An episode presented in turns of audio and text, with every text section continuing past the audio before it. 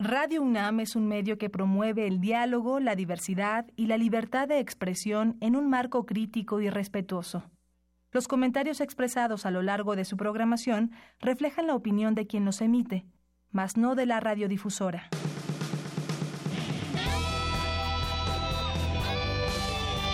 Prisma RU. Relatamos al mundo.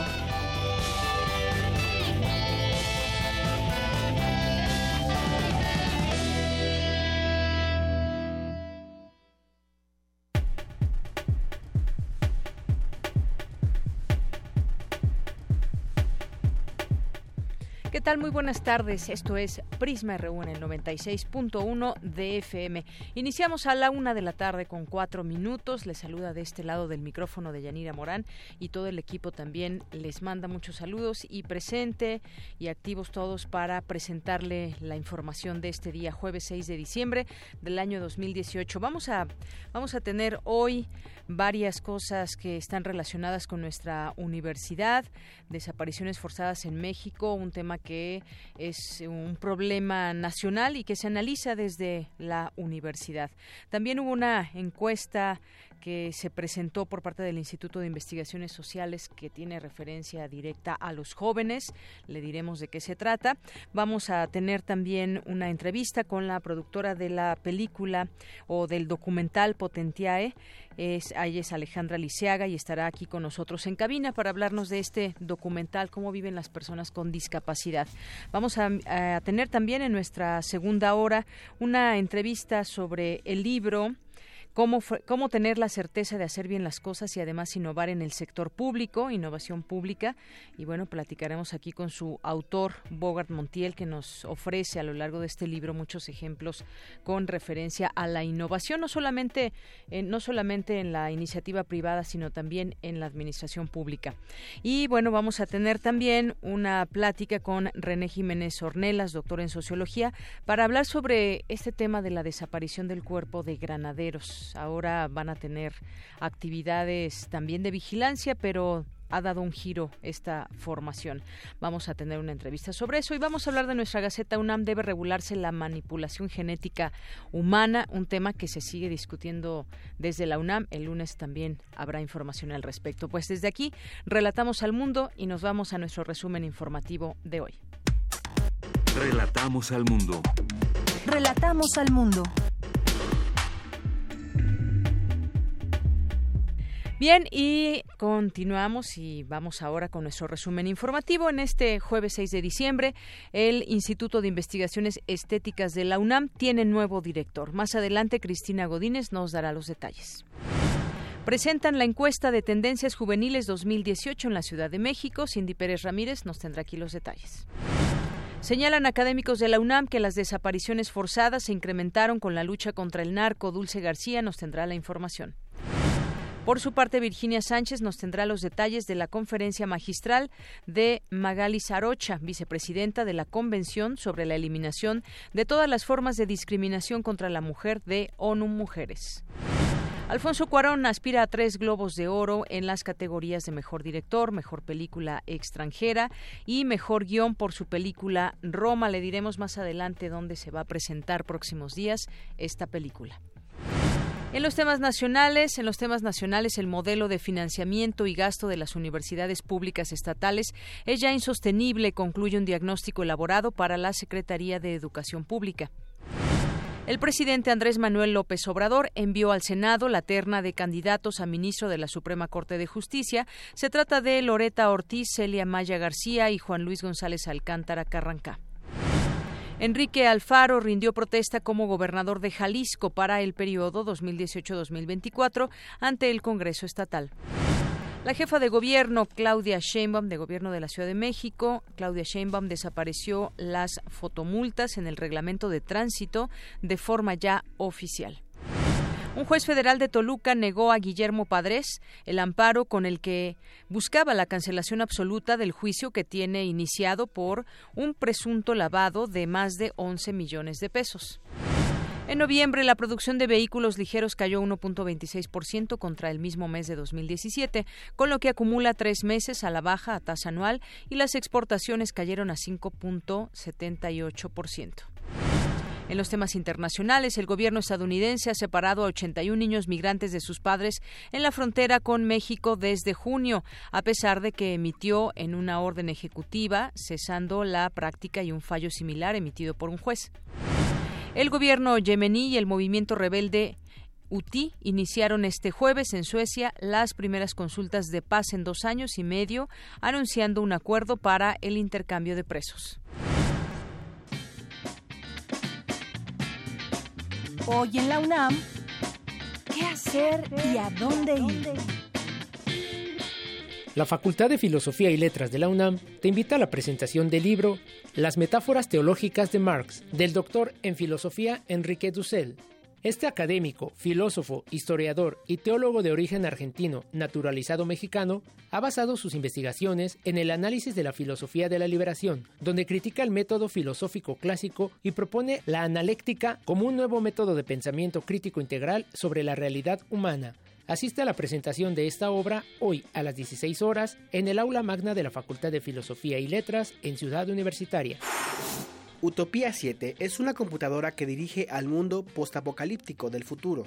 Los rayos del sol no entran a la Tierra y la natalidad está prohibida. Los disidentes deciden librarse y un grupo de niños sorprendentemente maduros, audaces y brillantes toma la batuta en esta confrontación abierta que le pende su propia vida. Esta es la premisa de Utopía, largometraje del director de cine mexicano Leopoldo Laborde, que se transmitirá hoy como parte del ciclo de cine mexicano independiente que TV UNAM ha preparado y que hoy culmina. Sintoniza en punto de las 22 horas la señal de TV UNAM por el canal 20.1 de televisión abierta. La Facultad de Economía te invita a la conferencia magistral del seminario del Telecán al Tratado México-Estados Unidos-Canadá, que contará con la participación de la doctora en Relaciones Internacionales Susana Chacó, coordinadora del Grupo Interinstitucional de Estudios de Estados Unidos, y la doctora Rosaura Castañeda, ex jefa de la Unidad de Negociaciones Internacionales de la Secretaría de Economía. Asiste hoy a las 17 horas al aula magna maestro Jesús Silva Herzog de la Facultad de Economía.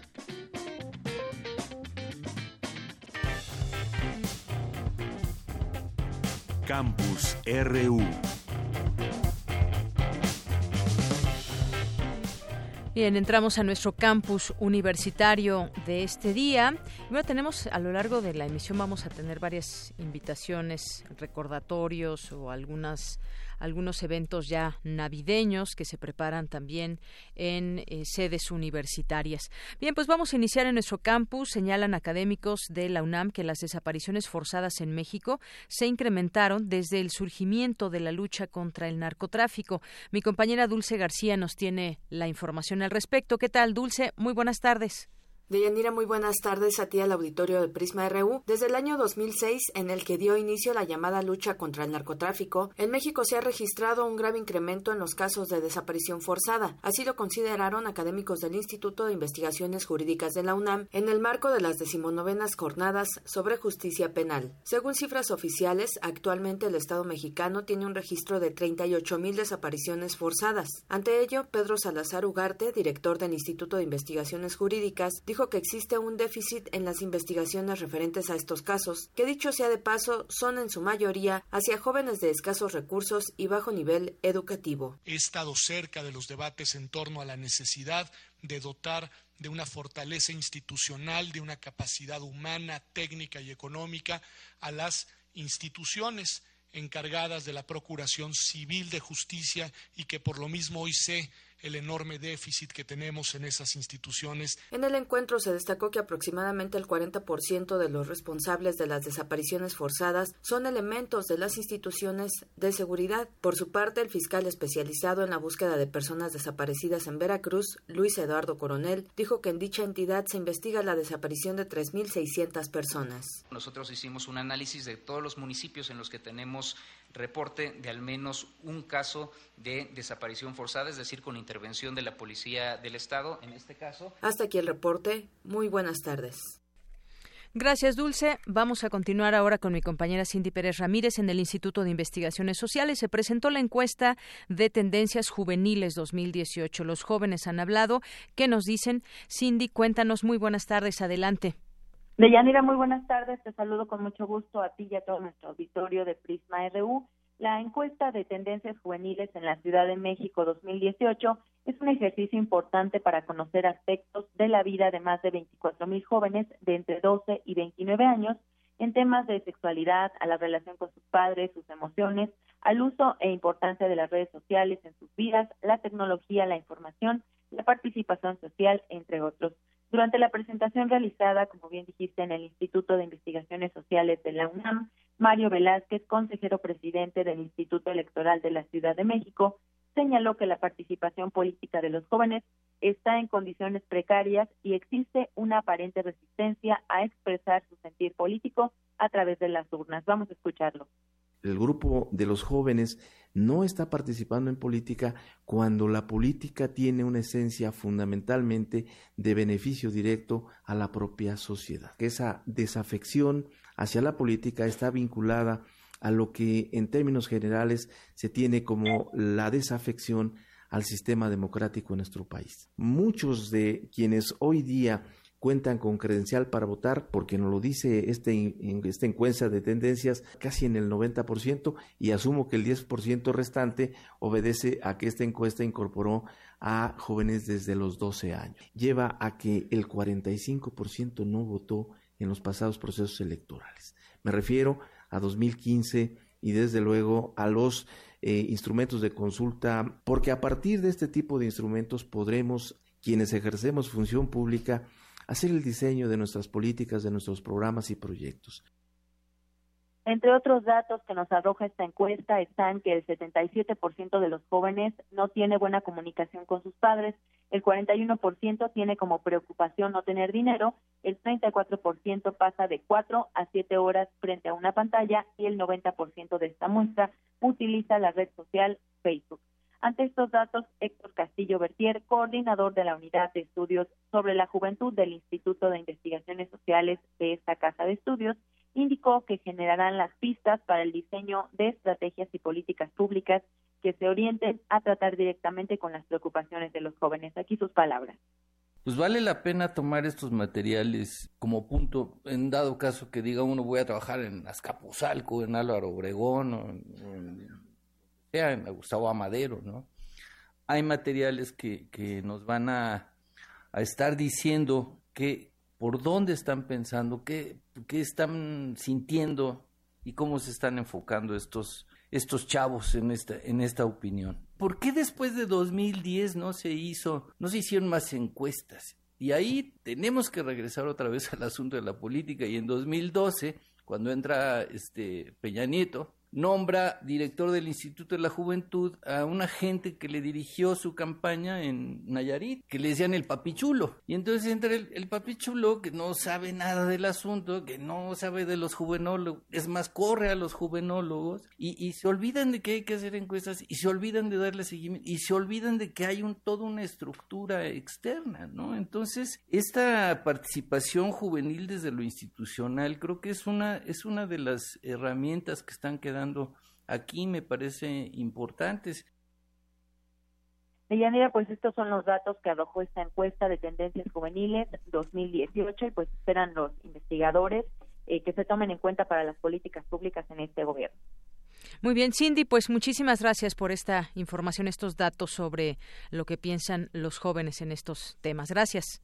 Muy buenas tardes. Buenas tardes. Y nos vamos ahora con mi compañera Virginia Sánchez en la Coordinación de Humanidades. Magali Sarocha, vicepresidenta de la Convención sobre la Eliminación de todas las formas de discriminación contra la mujer de ONU Mujeres, dictó una conferencia magistral. Y tú nos tienes los detalles. Vicky, buenas tardes. Hola, ¿qué tal? De Yanira Auditorio de Prisma RU, muy buenas tardes. Así es, como tú comentas, pues Magali Zarocha eh, dictó esta conferencia magistral en el marco de las observaciones finales emitidas eh, precisamente por el Comité de la Eliminación de todas las formas de discriminación contra la mujer al Estado mexicano a partir de la examinación de su noveno informe ante este mecanismo. Eh, Magali señaló la importancia de terminar con la discriminación, dijo, pues para poder alcanzar la igualdad.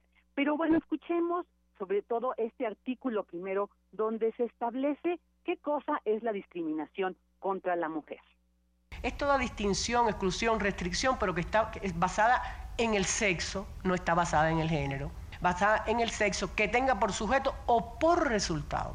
Eso es muy importante, porque a veces un país nos dice, bueno, pero nosotros eso no tenemos problema, porque tienen el mismo derecho reconocido. Tienen el mismo derecho a entrar a todas las carreras de la universidad. Voy a poner solo ese ejemplo. Pero son menos en las carreras técnicas, en las ingenierías. Y entonces decimos, por el resultado, ¿qué pasa? Que entonces hay factores que impiden que ese derecho se pueda ejercer. Y entonces por su resultado, por su efecto, pasa a ser una discriminación. Cuando usted analiza entonces, pongo ese ejemplo porque estamos aquí en este recinto, podemos poner muchos ejemplos, pasa en cualquier ámbito de la vida, nos pasa eso. ¿sí? Y a veces hay que hacer una disección cualitativa porque decimos, no, tenemos paridad en tal cosa, sí, relativa. Porque en esa paridad donde hay una presencia y ves, dices, mitad de las caras femeninas y mitad de las caras masculinas, pero ¿en qué áreas? ¿Haciendo qué? En esas áreas. También, bueno, pues habló sobre los artículos, ¿no? Que conforman este informe y ella señaló, pues este es un instrumento que establece desde el punto de vista teórico y metodológico, pues una guía para la acción de los países que conforman esta, esta convención. Y bueno, entre estos eh, temas está la discriminación directa, la indirecta, la interseccional, la horizontal, la vertical, la igualdad sustantiva pero escuchemos precisamente este énfasis que puso sobre la importancia de distinguir precisamente la discriminación interseccional. No se pueden resolver los problemas de la interseccionalidad, de la discriminación. La discriminación esa que sufre la mujer por ser, por ser mujer, pero además por ser rural, indígena, pobre, con discapacidad de edad o adolescente o eh, lesbiana, bisexual. Es decir, esa, ese tipo de discriminación interseccional, esa es la que hay que descubrir. Porque cuando no se descubre, cuando no se establece que esa persona tiene una desventaja por esas condiciones, entonces no se hacen las medidas especiales de carácter temporal. O después se suele decir, sí, hay medidas para los indígenas, y creamos esto y hay un instituto y hay tales medidas y hay un plan y una ley. Sí, pero ¿y está explícito el tema de la mujer? Y bueno, pues también eh, eh, habló sobre este artículo quinto donde habla de los estereotipos sexistas, ¿no? Y señalaba que pues México es el, el donde sí eh, señal, arrojó una situación compleja, pues es un país de profundos estereotipos y un ejemplo, o sea, de esto es la función social de la maternidad, ¿no? Que sea, ¿qué se hace? Decía ella en la teoría y en la práctica, pues para reconocer el papel y el valor social de la maternidad y ponía como ejemplo, pues cuando los padres, ¿no? Que, que tienen, eh, han, tenido sus hijos, pues es difícil. Pero eh, eh, escuchemos de, en voz de Magali esto de los estereotipos. Por eso decía, aquí entra toda la parte esta de la concepción, definición de la discriminación, el compromiso de eliminar la discriminación, las medidas para la discriminación, especiales si hacen falta para la discriminación, pero también el tema de que todo lo puede tener, incluidas las medidas especiales, usted puede ir cumpliendo con esos cuatro, pero si el estereotipo no se modifica, conciencias, valores, conductas, comportamientos, relacionamientos humanos diferentes, si eso no cambia, lo otro no se ejerce tampoco. Bueno, pues aquí están las palabras de Magali Arocha, vicepresidenta de la Convención sobre la eliminación de todas formas de discriminación contra la mujer de ONU Mujeres. Así es. Vicky, pues muchas gracias por esta información y datos que se arrojan desde esta conferencia que pues siempre deben ser tomados en cuenta y toda esta perspectiva también que nos abre la posibilidad de entender sobre estos temas. Muchas gracias, Vicky. Gracias a ti, Deya. Muy buenas tardes. Muy buenas tardes y me refiero pues a este tema de la eliminación de todas las formas de discriminación contra la mujer. Y bueno, vamos a continuar ahora con la diversa versión de Ruth Salazar, digamos también este tema sobre pues este fallo histórico de la Suprema Corte de Justicia de la Nación para garantizar seguridad social a las trabajadoras del hogar. Adelante. Diversa versión, transitando al horizonte de la igualdad.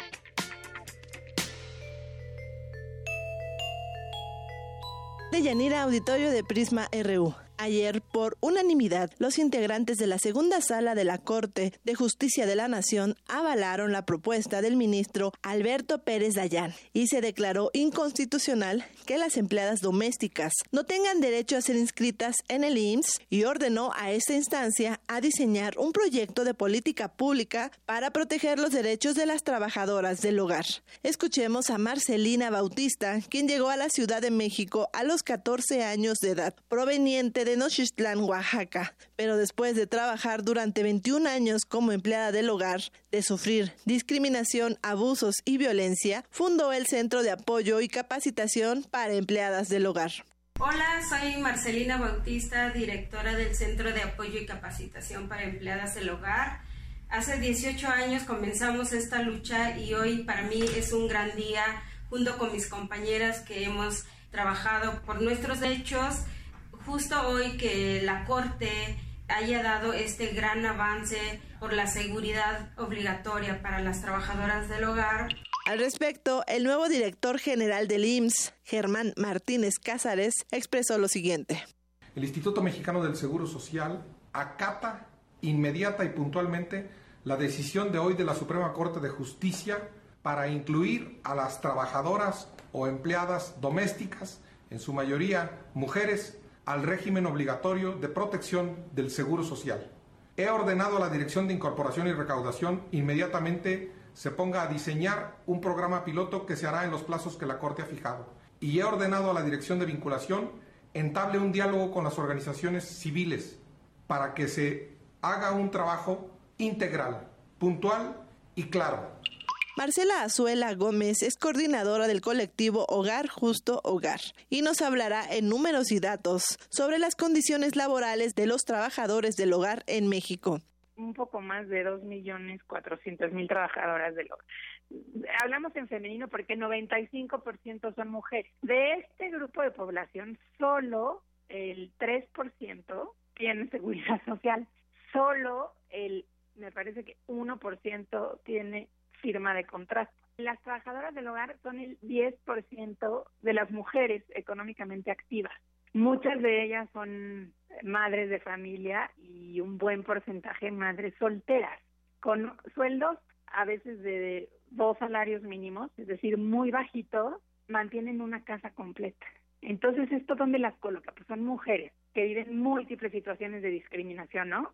Las coloca en más vulnerabilidad, ¿no? En situaciones de, pues, de poco conocimiento de sus derechos, están muy aisladas y muy arrojadas a la, vamos a decir, buena voluntad de sus patrones. A este fallo se suma la iniciativa que se presentó al Senado el martes pasado para reformar la Ley Federal del Trabajo y se reconozcan así los derechos laborales de los trabajadores del hogar. Además, la iniciativa señala que la Organización Internacional del Trabajo adoptó en 2001 el Convenio 189 y aunque México es país firmante, aún no lo ha ratificado. Pues un llamado a todas las autoridades a las que les corresponden los cambios legales necesarios para poder garantizar todos los derechos a las trabajadoras del hogar. Como sabes, los convenios internacionales los envía Relaciones Exteriores, ¿no? Pero este en particular, pues tiene que pasar por varias secretarías como son la del trabajo, la del IMSS, la de Hacienda, la propia gobernación. Entonces, eso lo hace un poco enredado. Y otra cosa que lo atora es que los funcionarios nos dicen que no saben de dónde se pueden sacar recursos para garantizar la seguridad social a las trabajadoras. La verdad que esa respuesta pues nos deja muy insatisfechos porque los derechos no deben de estar sujetos a que tengan o no presupuesto, ¿no? Se tiene que aprobar y ratificar el convenio, modificar las leyes y ver después cómo se hace para así poder otorgar la seguridad social.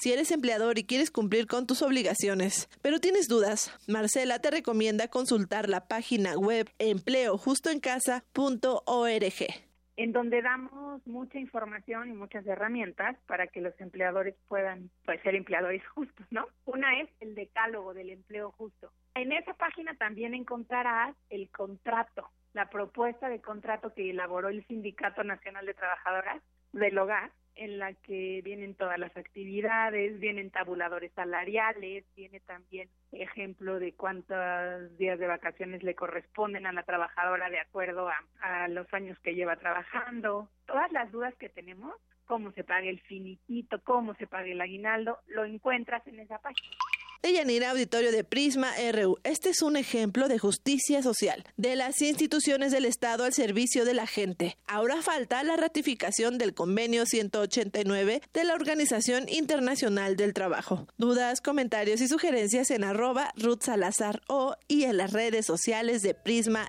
RU. Buenas tardes.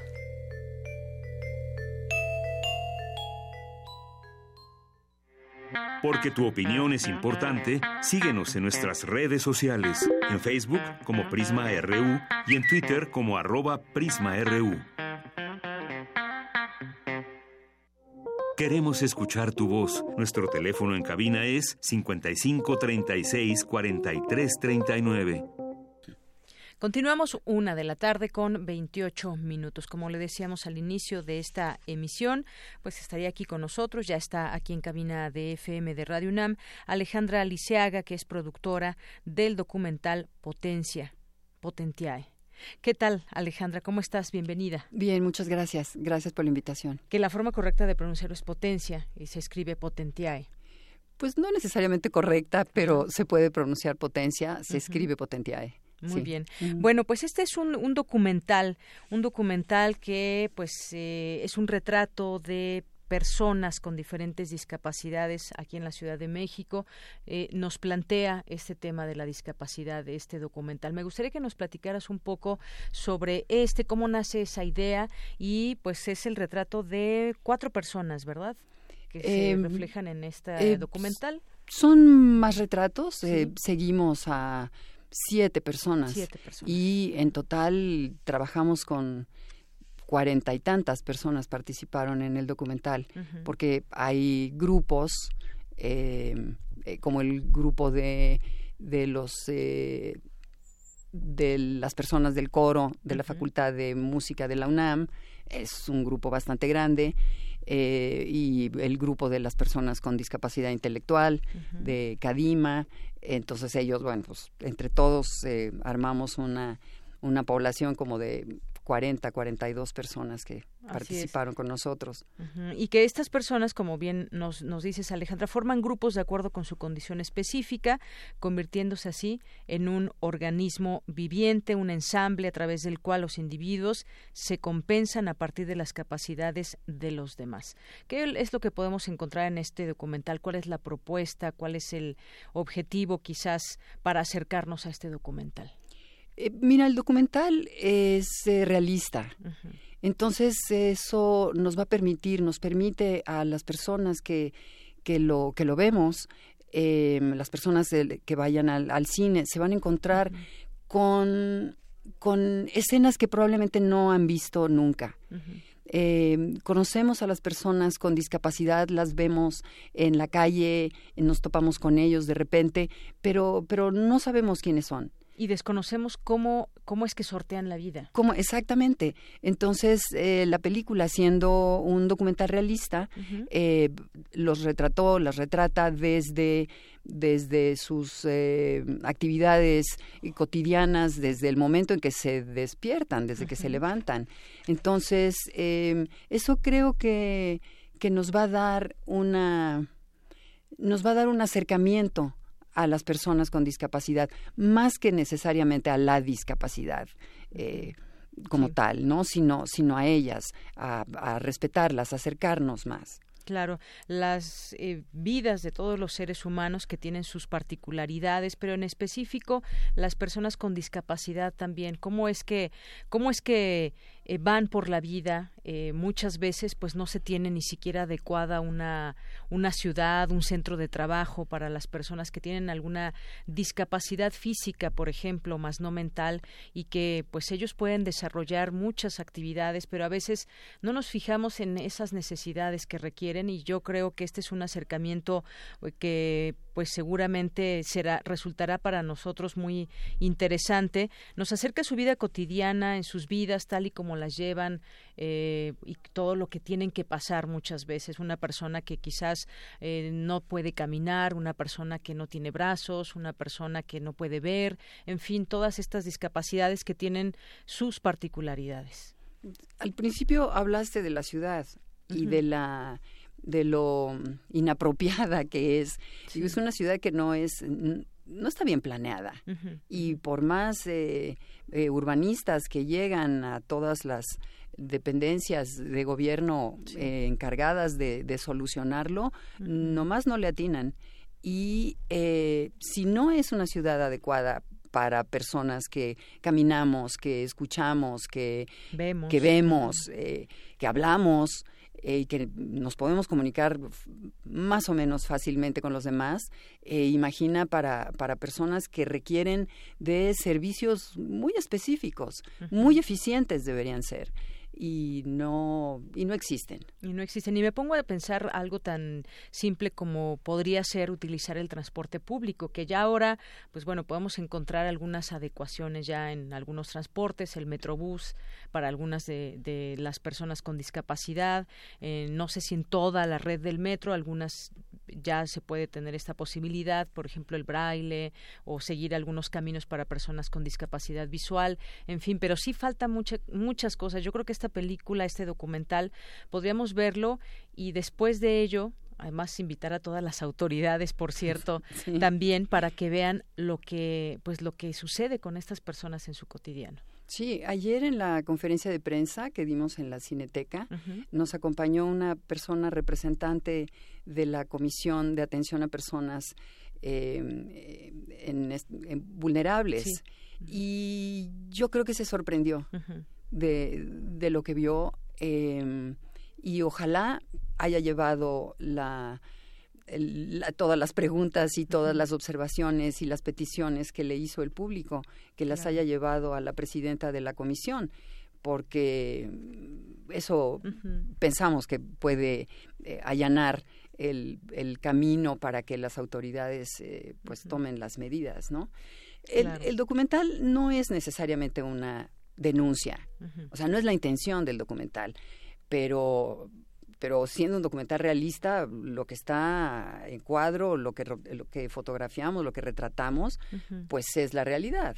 Claro, y se trata quizás de sensibilizar también a quien, lo vea, ¿no? Y que reba, o sea, que pase de la sensibilización a la conciencia y a la actuación. Claro, a los hechos, porque hablábamos también de, de que pues las autoridades pueden hacer estas adecuaciones en, eh, en la ciudad, pero también nosotros como personas que no somos autoridad, que no somos funcionarios, cuando vemos una persona en la calle con alguna discapacidad, creo que también nuestra actitud podría ser diferente, no ser no ser una actitud indiferente, justamente de no ayudar a las personas, de pues tratar de imaginar un poco cómo cuál es el destino, hacia dónde va esta persona y poder ayudarle y hacerle más liviano su camino también. Eh, sería un logro de la película en caso de que, de que realmente la población eh, actuara de esa manera, ¿no? Así es. ¿Y cómo fue trabajar con ellos, eh, por ejemplo, con estas personas que nos dices en total unas 40 personas con discapacidades diferentes? ¿Qué, qué receptividad hubo en ellos? ¿Cómo, ¿Qué nos puedes decir también de parte de los, de los que aparecen en el documental? Eh, fíjate que hubo una aceptación eh, casi instantánea a, participar en el proyecto. Tanto los individuos, las personas que finalmente participaron con nosotros, como sus familias. Em, hay una necesidad, hay un deseo de, de, conocernos, de, que, eh, de que se sepa quiénes somos, de expresarnos. Eh, casi todo el mundo hace música, todo el mundo canta, todo el mundo baila, eh, eh, bastante parlanchines, casi todos. Entonces hay una, hay una necesidad de comunicarse. Y em, una vez sorteado, digamos, como el, el trámite de establecer una confianza entre nosotros y, y ellos en particular y sus familias, lo demás fluyó bastante bien muy agradable, divertido. Claro, claro, qué bien, eh, porque además, bueno, yo lanzaría aquí algunas preguntas. ¿Se imaginan nadar sin tener brazos? transportarse sin piernas, andar en la Ciudad de México sin ver, sin escuchar. Yo creo que si nos detenemos a tratar de contestar estas eh, preguntas, pues yo creo que de entrada nos genera mucha curiosidad también por poder eh, ver esto que nos comparten, estas historias que nos comparten todas estas personas que podemos apreciar en el documental. Yo podría responder a tus preguntas con una frase. Lo harías. Si tuvieras que hacer eh, cualquiera de tus de, esas acciones que, te preguntas, lo harías si tuvieras la necesidad de hacerlo.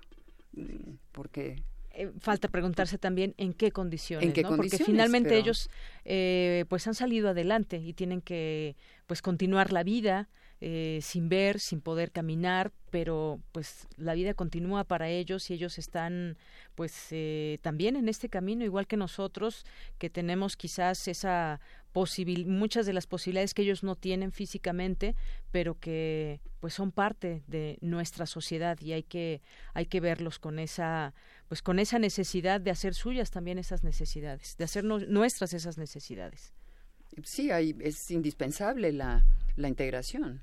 Así es. Y bueno, me gustaría que nos, que nos invites, Alejandra, que nos, nos platiques dónde se van a presentar, cuando se estrena la película. Eh, la película se estrena mañana, viernes 7 de diciembre, en la Cineteca Nacional y en el eh, Cineclub del IFAL, que está en la colonia Cuauhtémoc, en la calle Nazas, y en el Cine Morelos, en la ciudad de Cuernavaca. No tengo los horarios en este momento, pero en nuestra red, en, nuestra página de Facebook, que es arroba potentiae, y en nuestra, en nuestra web, que es www.potentiae.mx, estará anunciado, espero que hoy mismo en la tarde, los horarios en cuanto nos los den las salas. Bueno, pues eh, invitamos a las personas a que se acerquen a este documental, que se metan a la página, consulten estos horarios. Mañana se estrena y bueno, pues desde aquí lanzamos esa esa invitación y esa que nos demos esa oportunidad también de conocer esas historias. Sí, claro. Eh, Potencia es una película para toda la familia. Entre más pequeñas las personas puedan eh, relacionarse con otras personas que tienen discapacidad, eh, pienso que será una mejor sociedad. ¿Cuánto tiempo les tomó hacer este documental? Dos años de producción y otros dos años para llegar al estreno, pero en producción concretamente dos años. Muy bien. Bueno, pues que, queda hecha esta invitación desde aquí, desde Radio UNAM, para ver este documental Potenciae. Métanse por favor a la página potentiae.mx para que conozcan los detalles eh, de dónde y en qué horarios se presenta. ¿Algo más que quieras comentar, Alejandra? Eh, sí, quisiera platicar acerca del detrás de cámara que realizó un grupo de personas con discapacidad. Sí. Y entonces este, este hermosísimo corto lo pueden ver en nuestra página web y me parece que se van a llevar una gran sorpresa. Eh, estas personas pertenecen al grupo de BJ Down y escribieron, dirigieron, fotografiaron, hicieron el sonido, una animación preciosa y creo que eso va a dar más, eh, más información. Muy bien, pues potentiare.mx, métanse a esta a esta página, conozcan este detrás de cámaras y pues vayan a ver este documental también. Pues Alejandra Liceaga, productora de este documental, muchas gracias por visitarnos, por invitarnos a ver esta película. Y gracias a ustedes por la invitación. Gracias, muy buenas tardes. Continuamos. Queremos escuchar tu voz. Nuestro teléfono en cabina es 55 36 43 39. Porque tu opinión es importante, síguenos en nuestras redes sociales, en Facebook como Prisma RU y en Twitter como arroba PrismaRU.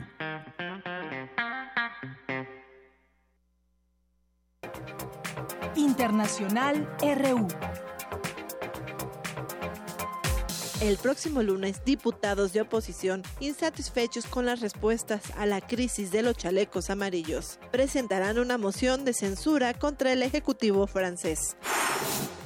Hoy que se cumplen 40 años de la Constitución española, los partidos comunista e Izquierda Unida presentaron una querella en el Tribunal Supremo contra el rey emérito Juan Carlos I, a quien acusan de 13 presuntos delitos, entre ellos cohecho, fraude y tráfico de influencias. Habla el coordinador federal de Izquierda Unida, Alberto Garzón. Una monarquía que a nuestro juicio no es trigo limpio. Nosotros creemos que es un error creer que la defensa de la monarquía es la defensa de España. La defensa de España es la defensa de los derechos sociales y de la justicia, social, no la defensa de determinadas instituciones, incluso en el caso en el que hagan y cometan delitos de corrupción. Volvemos a decir que hay un país que se quiere construir para el futuro de esperanza, de derechos sociales, de justicia social. La primera ministra Teresa May enfrentó en el Parlamento una sesión de ataques de todos los frentes, lo anterior debido a la publicación de un informe del Brexit, donde se reconoce que Reino Unido podría quedar atrapado indefinidamente en rondas de negociaciones con la Unión Europea. Habla Ian Blackford del Partido Nacional Escocés. Esta mañana hemos visto el informe legal, hemos visto lo que el gobierno trataba de ocultar. Este gobierno ha otorgado a Irlanda del Norte la calidad de miembro permanente del mercado único y la Unión Aduanera un diputado del Partido Nacional Escocés. Por su parte, Teresa May replicó que nunca se ocultó información. Yo misma dije aquí, en esta Cámara, que no existe un derecho unilateral para retirarse del mecanismo de salvaguarda. También expliqué que ninguna de las partes tenía la intención de utilizar ese mecanismo como primera solución, y si lo hacíamos, solo sería de forma temporal proveer de más electricidad en Gaza supondría menos violencia, advierte un informe de la ONU y es que la tensión actual en la franja de Gaza tiene que ver con la difícil situación humanitaria en la que viven dos millones de palestinos bajo un duro bloqueo israelí. Escuchemos el testimonio de un joven palestino. Las condiciones económicas aquí son realmente difíciles. No tenemos nada. Jóvenes de entre 29 y 30 años no tienen ni un shekel. Y a eso se deben las protestas junto a la frontera. La pobreza es el motor de la protesta. Quieren libertad, quieren el fin del bloqueo y quieren trabajar, tener una vida normal como en cualquier otro país, árabe o no. Este domingo en Perú habrá un referéndum que plantea cuatro modificaciones a su constitución. Se considera una reacción a las acusaciones de corrupción que han diezmado a la clase gobernante en el país. Cuatro de los últimos cinco presidentes peruanos están siendo investigados por aceptar sobornos de la brasileña Odebrecht. Con audios de Euronews, las breves internacionales con Ruth Salazar. Gracias, Ruth, por estas breves internacionales, una con 45 minutos. Y queremos hacerle también otra invitación por medio de esta eh, de la divulgación de las humanidades de la Casa de las Humanidades UNAM, eh, pues nos invitan al Festival de Navidad de esta casa allá en Presidente Carranza 162 en Coyoacán. Este evento que se llevará a cabo el próximo sábado 8 de diciembre a partir de las 10 de la mañana y hasta en la tarde podrán disfrutar de distintas actividades, lectura de poesía, habrá música y habrá pues todo este ambiente navideño ahí desde la Casa de las Humanidades de la UNAM en Coyoacán, presidente Carranza 162. La maestra Malena Mijares, directora general de divulgación de las humanidades, hace esta cordial invitación a todo el público que quiera asistir ya con todo el ambiente navideño. Así que les recomendamos, les invitamos que vayan a este festival. Y bueno, pues algunas de las notas nacionales que destacamos para ustedes en este día, pues varios de los puntos que ha señalado el presidente Andrés Manuel López Obrador, a una semana de que José Ramón Cosío Díaz eh, concluyó su periodo de la Suprema Corte de Justicia, el presidente López Obrador anunció que los juristas Loreta Ortiz, Celia Maya García y Juan Luis González Alcántara son los nombres de sus candidatos para ocupar esta vacante. Eh, también en otro tema, ante el fracaso de la reforma energética, dijo, los defensores de esa gran mentira deben ofrecer una disculpa a los mexicanos por haber asegurado que para esta época la producción de petróleo rondaría los tres millones de barriles diarios. Es lo que exige el presidente Andrés Manuel López Obrador.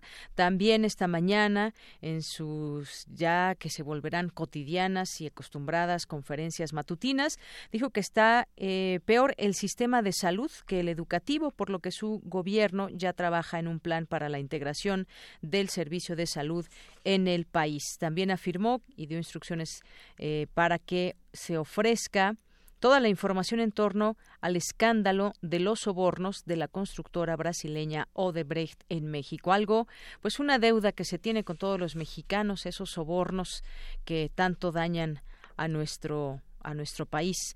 También en otro tema, el presidente de la Comisión de Energía de la Cámara de Diputados, Manuel Rodríguez González, señaló que el próximo 9 de diciembre el presidente Andrés Manuel López Obrador colocará la primera piedra de la refinería que se construirá en dos bocas en el municipio de Paraíso, Tabasco. Y también, en más información, detienen a 124 migrantes entre Sonora y Arizona. Agentes de migración detuvieron a 124 adultos y niños centroamericanos con edades desde cuatro meses hasta 54 años de edad que cruzaron el muro fronterizo de manera ilegal entre Sonora y Arizona. El contingente total de la caravana migrante hasta el momento es de 9.471 integrantes distribuidos en Baja California, Jalisco, Sonora, Ciudad de México, Veracruz y Sonora, ya lo comentamos, informó el Instituto Nacional de Migración de la Cámara de Diputados. Y también, en otra información, México, el país de América Latina más respetuoso de las leyes. Dice que tiene actitudes más respetuosas con las leyes y reglamentos, pues a pesar de la percepción del, del problema de corrupción, la gente busca que el orden legal se aplique, aseguró el director general de la consultora Amital, Fernando Sentíes. Bueno, pues habrá que conocer más detalles de esta de esta información.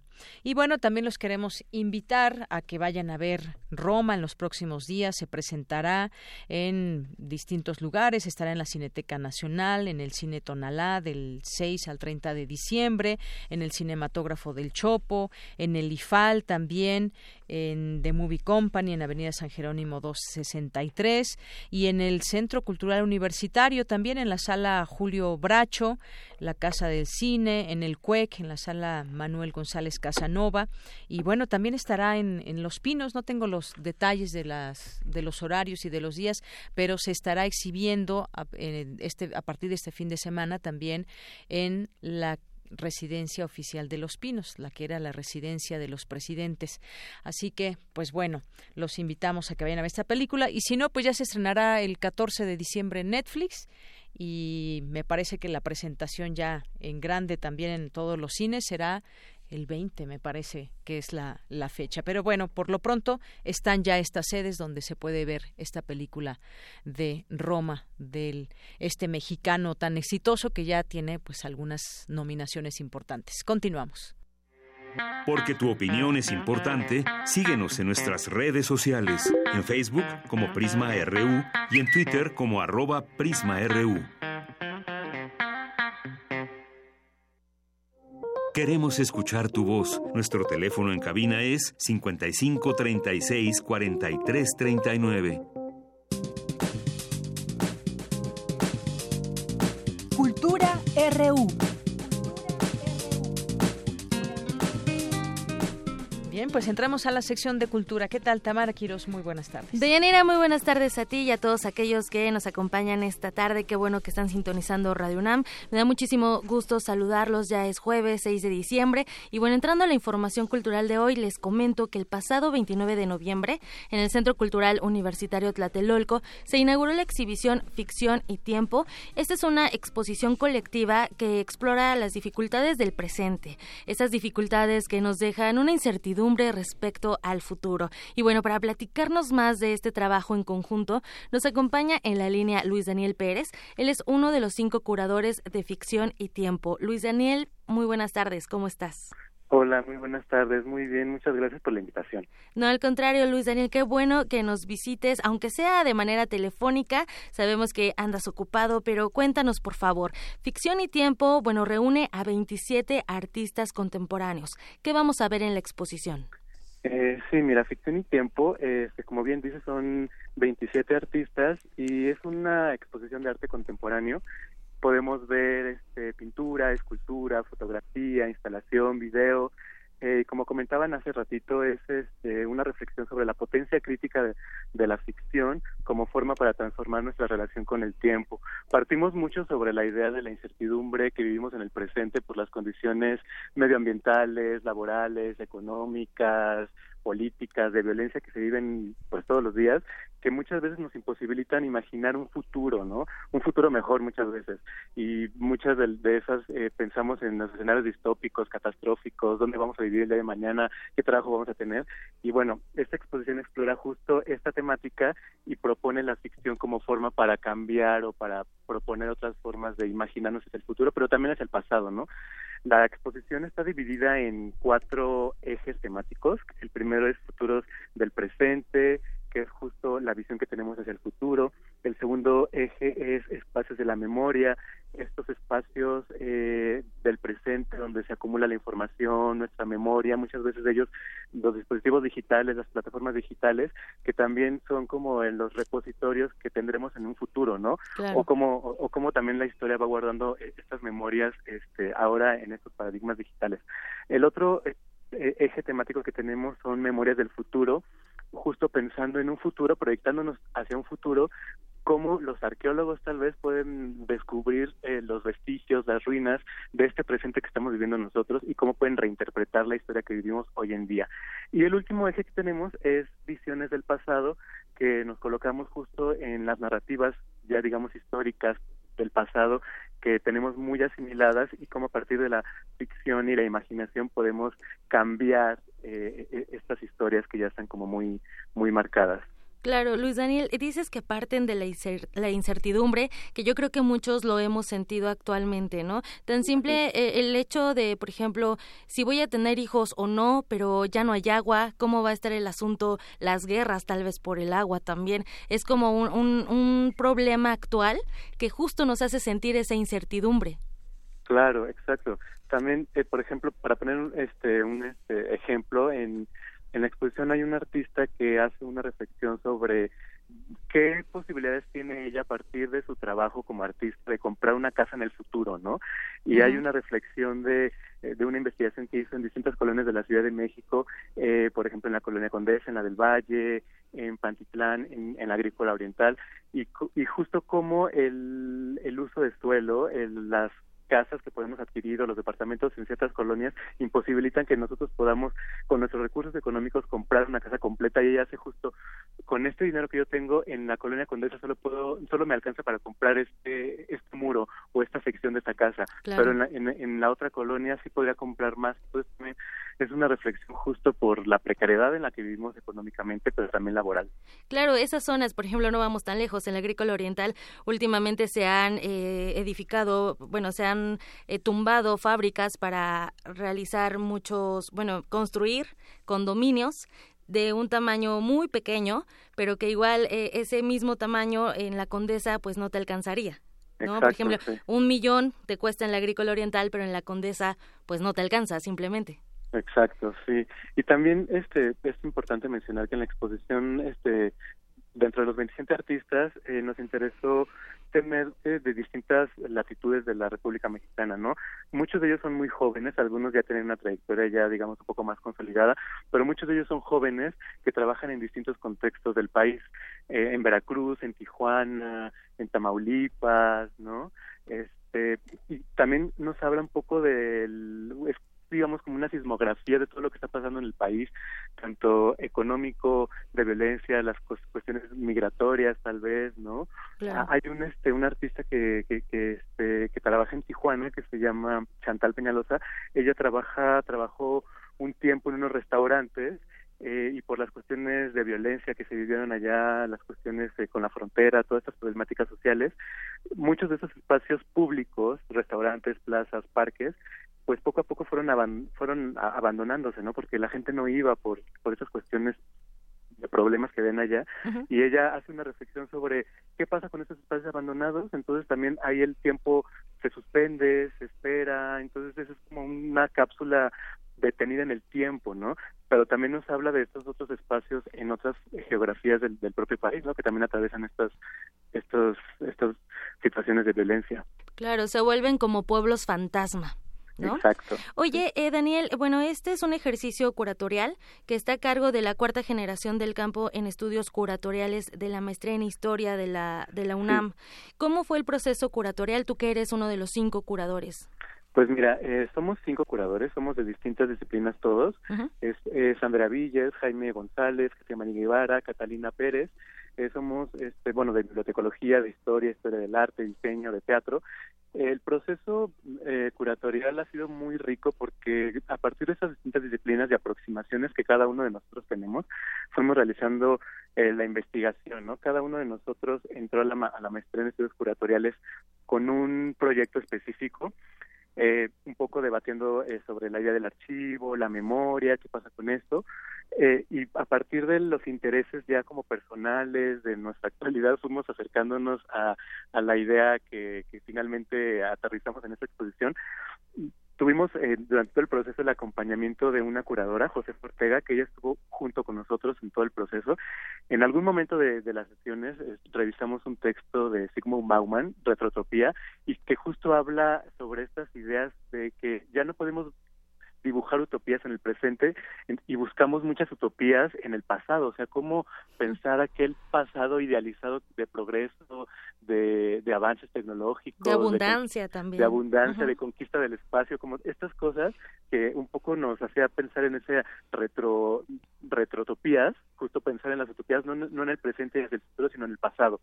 Entonces, a partir de este proceso de investigación que, llevamos todos juntos y justo con este texto clave que consultamos, fue que fuimos aterrizando y ya complejizando más el tema de, la exposición.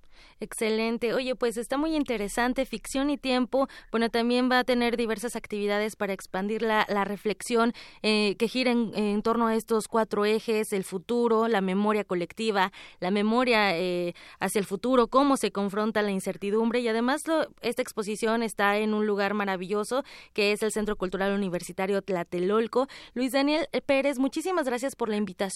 Te abrimos, te extendemos la, invitación también para que nos vengas a hablar más de los procesos curatoriales.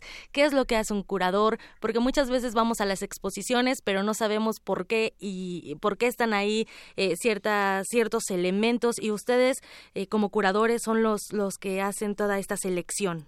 Sí, mira, también justo lo que estás mencionando de del programa público, tenemos este, dentro de las actividades eh, unas este, presentaciones escénicas de un grupo que se llama Lagartijas Tiradas al Sol, que va a estar este fin de semana, 8 y 9, aquí en el Centro Cultural Tlatelolco, en el Foro La Morada, en la UBA, y es justo una puesta en escena que también nos sitúa en un futuro pensando eh, un ajuste de cuentas sobre el 68, ¿no? También justo tiene como mucha resonancia ahora aquí en este contexto en el que estamos, en el Centro Cultural Tlatelolco, con el movimiento estudiantil, y pues es una invitación para que públicos de distintas este, edades vengan y también compartan esta reflexión que nosotros estamos eh, haciendo aquí en esta exposición. Justo traer el pasado para el presente y ver el futuro, como lo mencionas Luis Daniel Pérez, y además, bueno, no perdernos la, la oportunidad de visitar el museo de sitio de ahí de Tlatelolco y también las actividades que se realizan en la UBA, en la unidad de vinculación artística. También mencionarle al auditorio que, bueno, como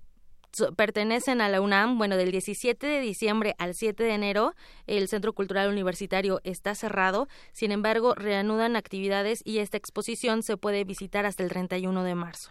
Sí, hasta el 31 y todavía tenemos una semana.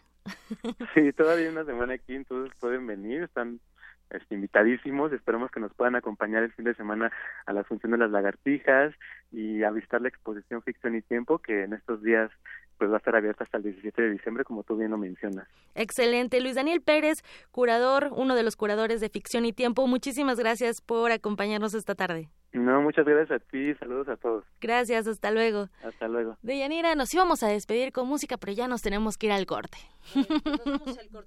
La música y bueno, regresamos a la segunda hora de Prisma RU. Que tengan muy buena tarde, gracias. Buenas tardes. Prisma RU. Relatamos al mundo.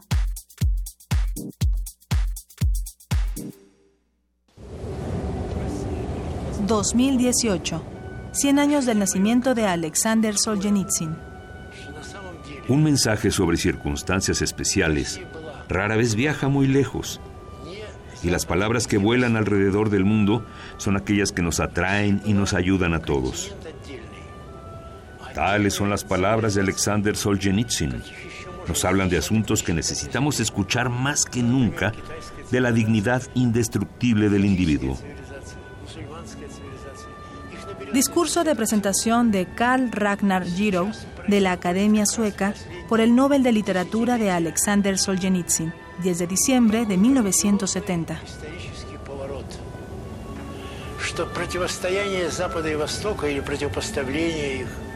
Alexander Solzhenitsyn, 96.1 de FM. Radio UNAM, experiencia sonora. ¿Quiénes hacen la ciencia? ¿Cómo se suma la ciencia a las soluciones de los problemas iberoamericanos? Científicos, investigadores y académicos de Iberoamérica hablan de los avances en ciencia, tecnología e innovación que inciden en nuestra vida. La ciencia que somos. Iberoamérica al aire. Viernes a las 10 y media de la mañana. 96.1 de FM. Retransmisión, domingos a las 9.30 de la mañana por el 860 de AM. Radio UNAM. Experiencia sonora.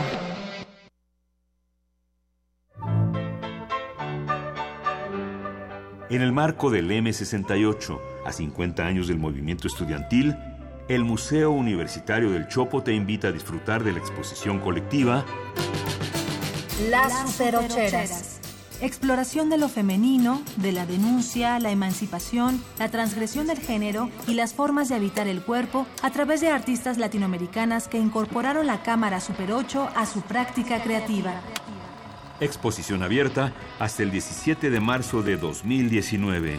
En el Museo Universitario del Chopo, el M68 se vive.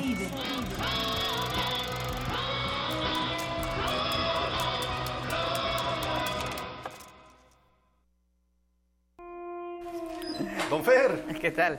Pásele. Gracias. ¿Barba y bigote como siempre? No, don Pepe. Ahora el turno es de Santiago. Vamos a tramitar su primera credencial para votar. ¿A poco ya cumpliste 18, mijo? Ya, don Pepe. Si ya hasta quiero tener MINE para ser parte de las decisiones de México. Muy bien, muchacho. Pues si es por eso, entonces el corte va por mi cuenta. Pásale. Ahora que cumples 18, saca tu credencial para votar. Porque mi país no importa, yo ya tengo mi INE. INE. Dejar huella en cada aula de la UNAM es un deber de un verdadero Puma. Deja tu huella y apoya Fundación UNAM a de cara a miles de universitarios. Súmate 5340-0904 o en www.funam.mx. Contigo hacemos posible lo imposible. Porque tu opinión es importante, síguenos en nuestras redes sociales, en Facebook como Prisma RU y en Twitter como arroba PrismaRU. Queremos escuchar tu voz. Nuestro teléfono en cabina es 55 36 43 39. Mañana en la UNAM, ¿qué hacer y a dónde ir? La Facultad de Ciencias te invita al encuentro Tópicos en Ciencias de la Computación Teórica, con la participación del doctor Ismael Everardo Bárcenas, académico de la Facultad de Ingeniería, los doctores en Matemáticas Lourdes del Carmen González y Marco Federico Larrea, académicos de la Facultad de Ciencias. Asiste mañana 7 de diciembre a las 10 horas al anfiteatro Alfredo Barrera del edificio Amoxcali de la Facultad de Ciencias. Recuerda que aún puedes asistir a la exposición polidisciplinaria Memorias de una clase de dibujo del artista Leticia Herrera Álvarez, en la que se muestra el proceso de creación del dibujo de figura humana en la Academia de San Carlos, desde la concepción de la obra en el salón de clase, el proceso de creación y finalmente la difusión de la obra plástica como ilustración de libros de poesía. Esta muestra se presenta hasta el 11 de diciembre en la antigua Academia de San Carlos, ubicada en calle Academia número 22, Centro Histórico. La entrada es libre. Como parte de la edición número 65 de la Muestra Internacional de Cine, se proyectará El libro de imágenes, largometraje del director suizo Jean-Luc Godard, quien plantea un collage en donde se entrelazan fragmentos de noticieros, escenas de películas, imágenes intervenidas, sonidos y citas literarias, teniendo como resultado un ensayo experimental en el que el veterano cineasta plasma su visión sobre el mundo actual. Asiste a la función mañana a las 12, 14.30 y 17 horas en el Cinematógrafo del Chopo. La entrada general es de 40 pesos.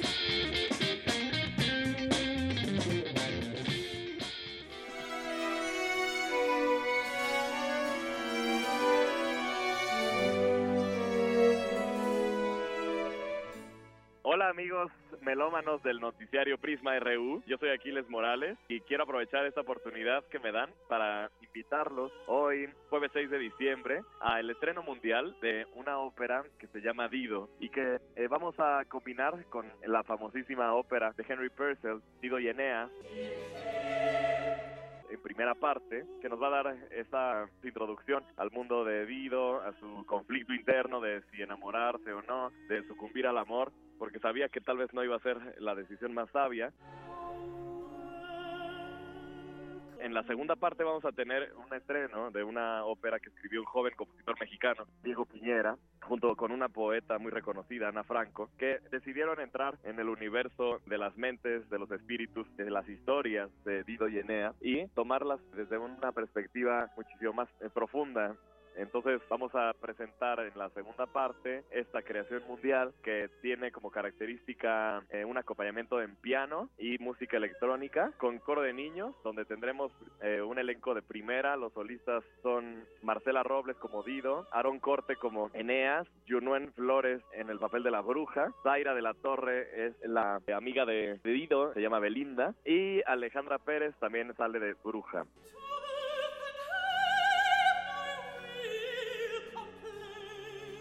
Quiero aprovechar también para ofrecerles unos pases. Llámenos al teléfono 5536-4339. Tenemos eh, algunos pases para esta primera función. Y les quiero avisar que tendremos también en el fin de semana cuatro funciones en el Instituto Helénico, para los cuales también tendremos pases. Entonces, quiero dejar aquí esta invitación a que nos acompañen en esta increíble puesta en escena. Eh, se me olvidaba mencionar la parte escénica a cargo de la increíble actriz, directora y escritora Aide Boeto y Emanuel Márquez, que han tenido una idea fantástica de poner coros con teatro de sombras. Va acompañando todo el tiempo lo que sucede adelante con los actores y además sus ideas visuales y en colores y lo que se presenta eh, también en proyección es increíble la manera en la que esto funciona. Han hecho un trabajo espléndido. Entonces, bueno, reitero la invitación. Hoy jueves a las 8 de la noche en el CENARTE, en el Auditorio Blas Galindo. Y el fin de semana tenemos funciones el sábado 8 y el domingo 9. El sábado son a las 5 de la tarde y a las 8 de la tarde, y de la noche, y el domingo son a las 12 del día y a las 3 de la tarde en el Instituto Helénico. Muchísimas gracias.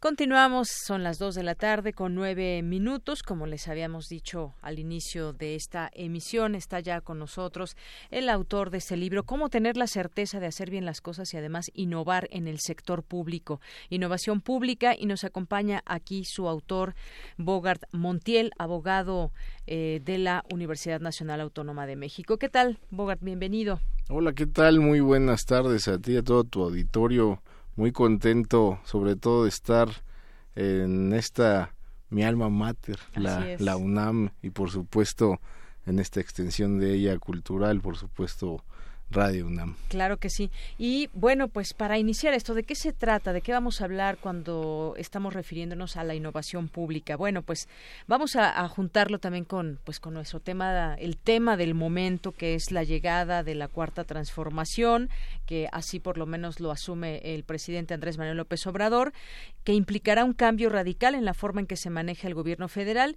y hay tantas dudas como esperanzas puestas en estas reformas planteadas desde la campaña como son la eliminación de las pensiones presidenciales, el fin de los altos salarios de funcionarios, la revisión de contratos de obra pública y reforma energética, la cancelación del aeropuerto en Texcoco, el cambio de dependencias y trabajadores al interior del país, entre muchas otras. Pero la gran pregunta, ¿cómo garantizar que esos cambios sean positivos para la sociedad y no queden en solo frases de campaña? Bueno, pues este libro nos va a ilustrar, nos va a permitir conocer sobre innovación y cómo llevarla a cabo en lo cotidiano. Platícanos un poco de, tu libro, Bogart.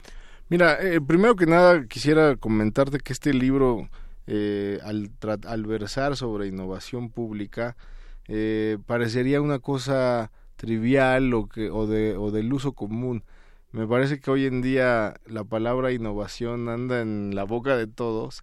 eh, si bien es cierto, ya el diferenciador de pública ya te hace pensar un poco más en cómo utilizarlo, pero ahí hay una primera explicación necesaria. La innovación en su, en su sentido más sencillo pues querría decir hacer las cosas de una nueva manera. Cuando le quieres agregar el pública, entonces tienes que pensar en qué debe provocar esta innovación, dado que en el, en el sector privado lo que se busca es el lucro, la productividad, la ganancia. La ganancia. La verdad es que en el público lo que buscas es un valor social, un bienestar social, la satisfacción de las necesidades de la ciudadanía y por supuesto en consecuencia de ello, al eficientar y ser más eficaz el servicio público, el ahorro, el ahorro en el uso de los recursos públicos eh, para llegar a esa justa medida de lo necesario, que es ni más ni menos de lo que requiere la producción o la prestación de un bien o servicio público.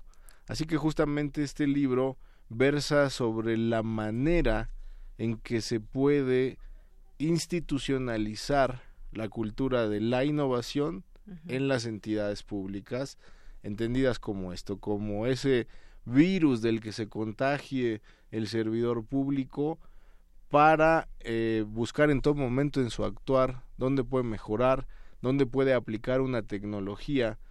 Y aquí hacer sí una consideración innovación no es sinónimo del uso de la tecnología.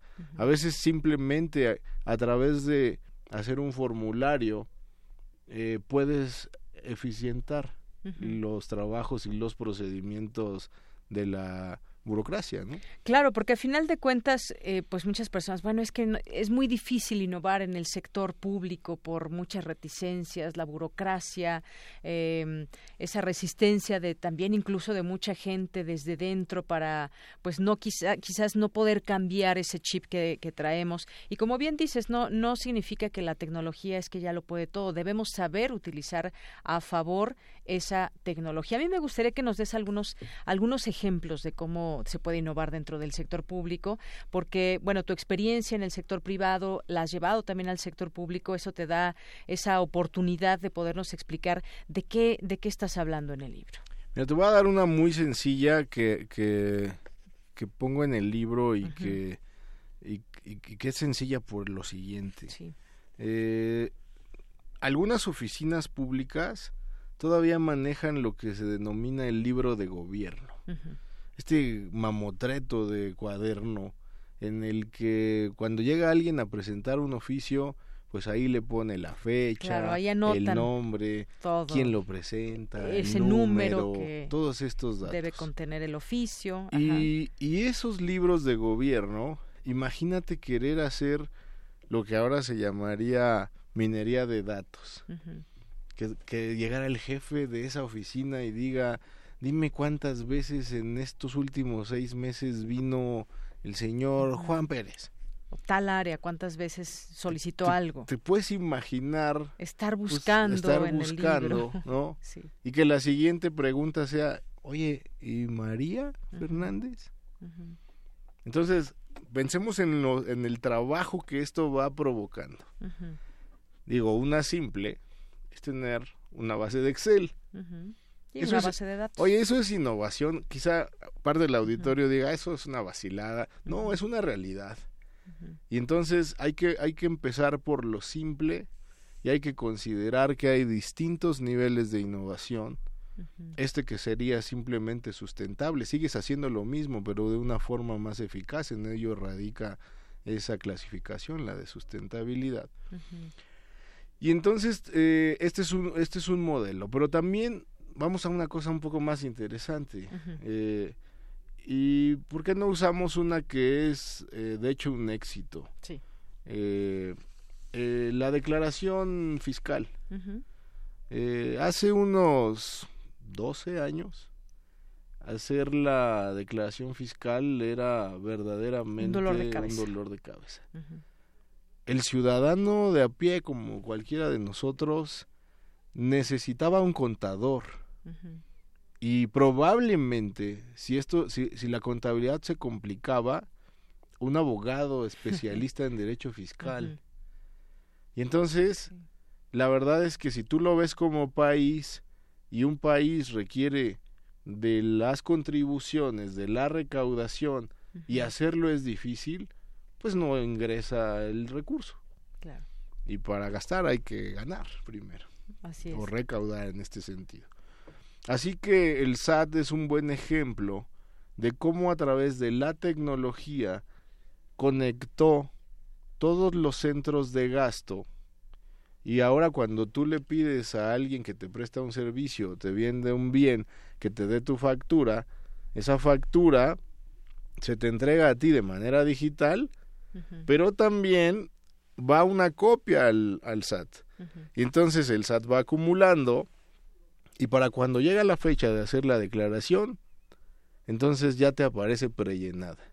Ya te dijo usted consumió todos estos bienes o estos servicios y eso generó tanto de deducibilidad contra sus ingresos, porque también los a los patrones los obligó a registrar los pagos que hacen a los trabajadores y voilà, ahí tienes una forma de, eficientar a través de la innovación y de la del uso de la tecnología el servicio público. ¿Qué haces? Acercaste a la ciudadanía, al gobierno, a la ciudadanía.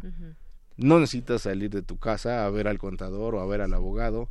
No necesitas hacer un gasto adicional de los emolumentos de estas personas. Y ojo, no es quitarles el trabajo, es especializar más la ayuda que ellos pueden Claro, y al final de cuentas son herramientas. Si se encuentra un punto, pues no sé si decirlo específicamente así, un punto débil quizás, y podemos tomar ejemplos, a ver, saliéndonos ahora un poco del sector del sector eh, público. El caso de, de Uber, por ejemplo, había una necesidad muy clara, sobre todo en algunos países, no en todos, porque hemos visto que en algunos siguen en resistencia. De pronto una persona de España dice, bueno, es que en, España no se necesita un Uber porque los, los taxis son seguros, porque estamos muy, muy bien así, pero en otros lugares, en el caso pongo el de México, pues llenaron un vacío, que se tenía, una necesidad, y ahora se ha convertido en una, una herramienta pues fácil de utilizar y que ha tenido mucho éxito también. El caso de Uber lo mencionas aquí en. Sí, sin duda. Mira, eh, una característica muy importante que tiene que tener el innovador es saber observar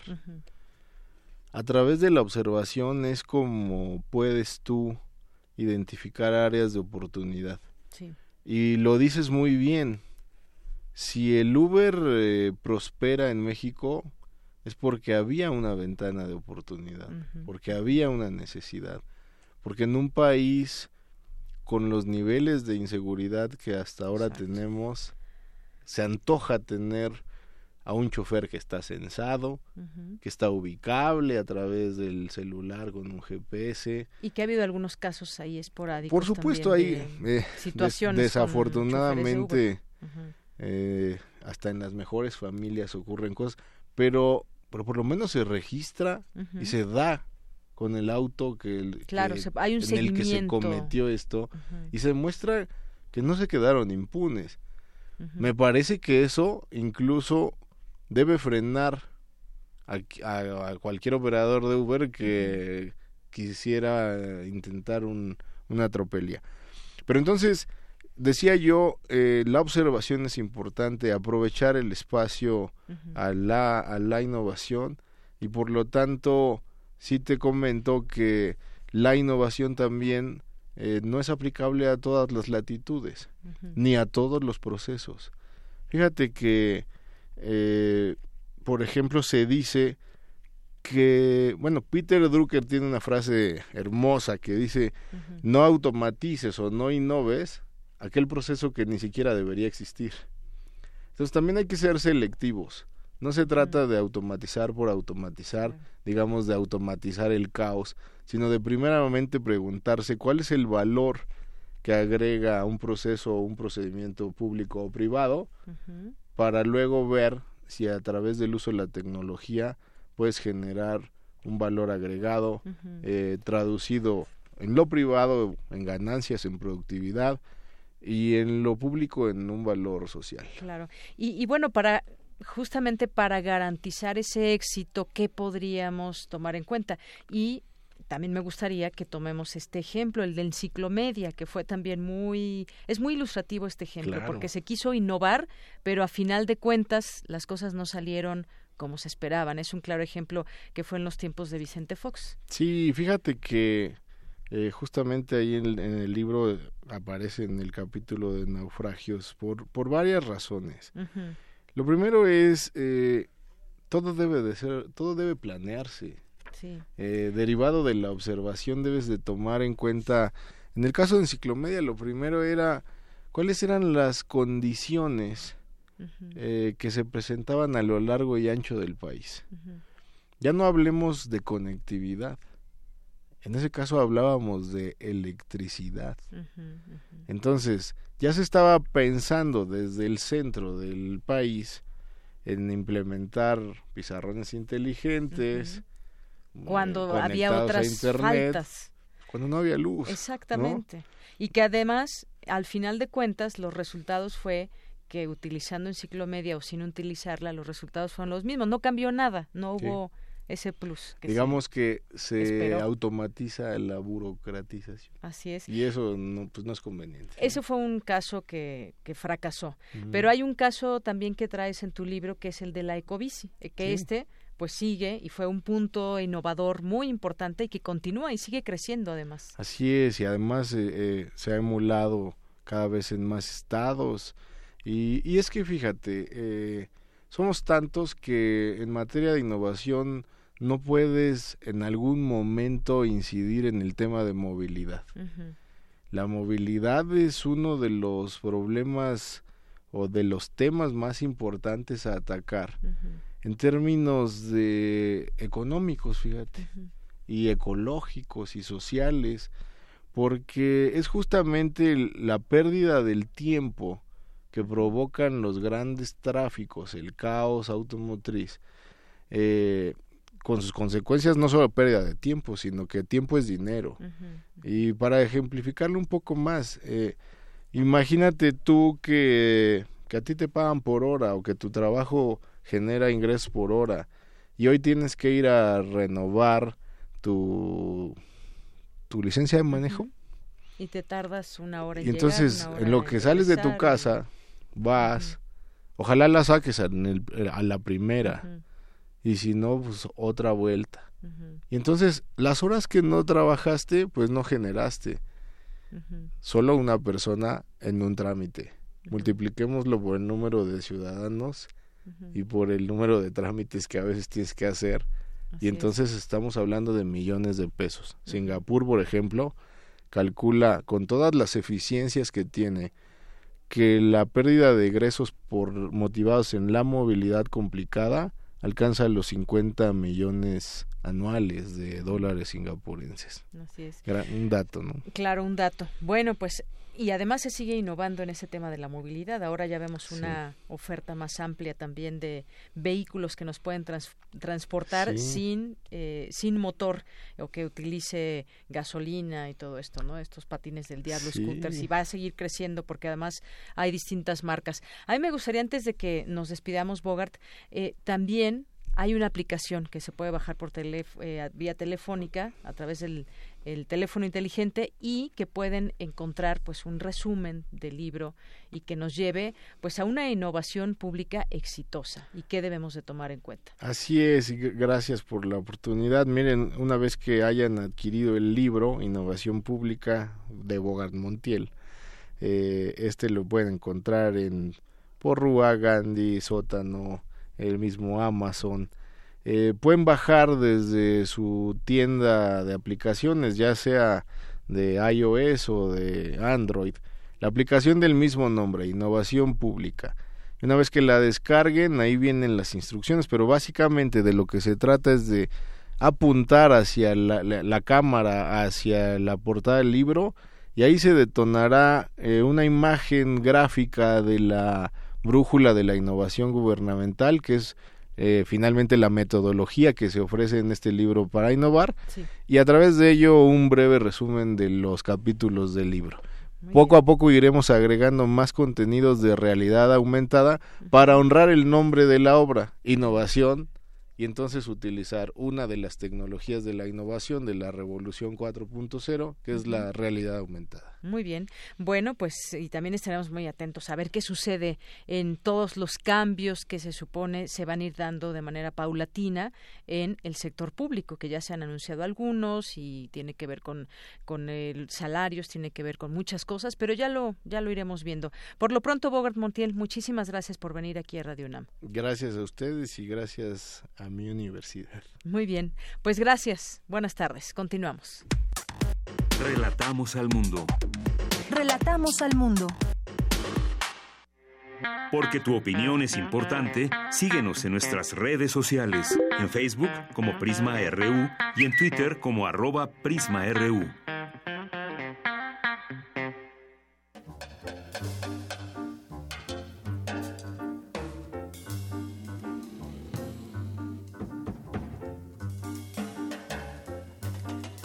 Won't you stop and take a little time out with me?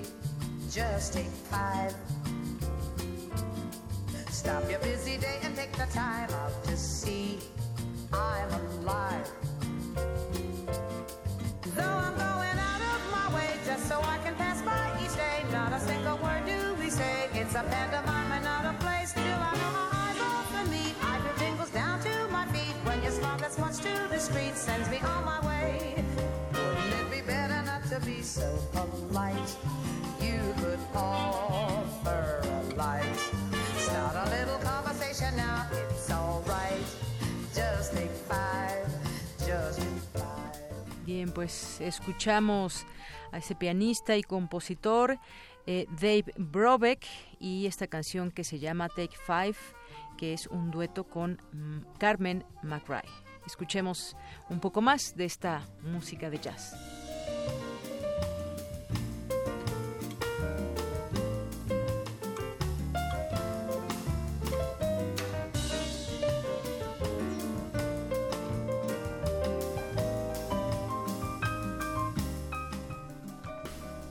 Bien, es la, es la música que nos quedó a deber Tamara Quirós en su sección y que bueno, aquí ya tuvi, encontramos un, un espacio pequeño para poder eh, llevarla hasta ustedes. Y bueno, vamos a continuar con la información ahora con mi compañera Cristina Godínez. El Instituto de Investigaciones Estéticas de la UNAM tiene nuevo director. ¿De quién se trata? Adelante, Cristina. Dianira, un saludo para ti, para el auditorio de Prisma RU. La Junta de Gobierno de la UNAM designó a Iván Ruiz García como su director para el periodo 2018-2022.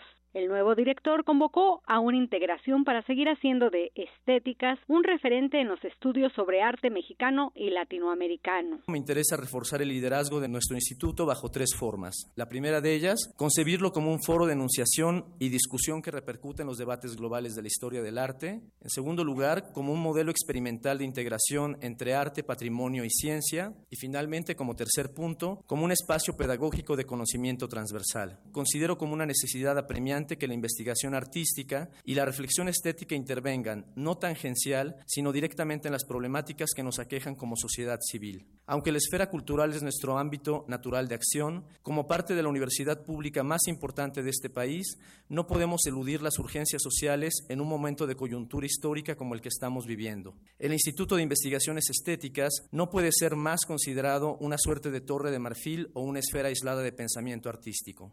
Como director me interesa reforzar el lazo social para establecer una articulación entre nuestros estudios y la compleja realidad del país.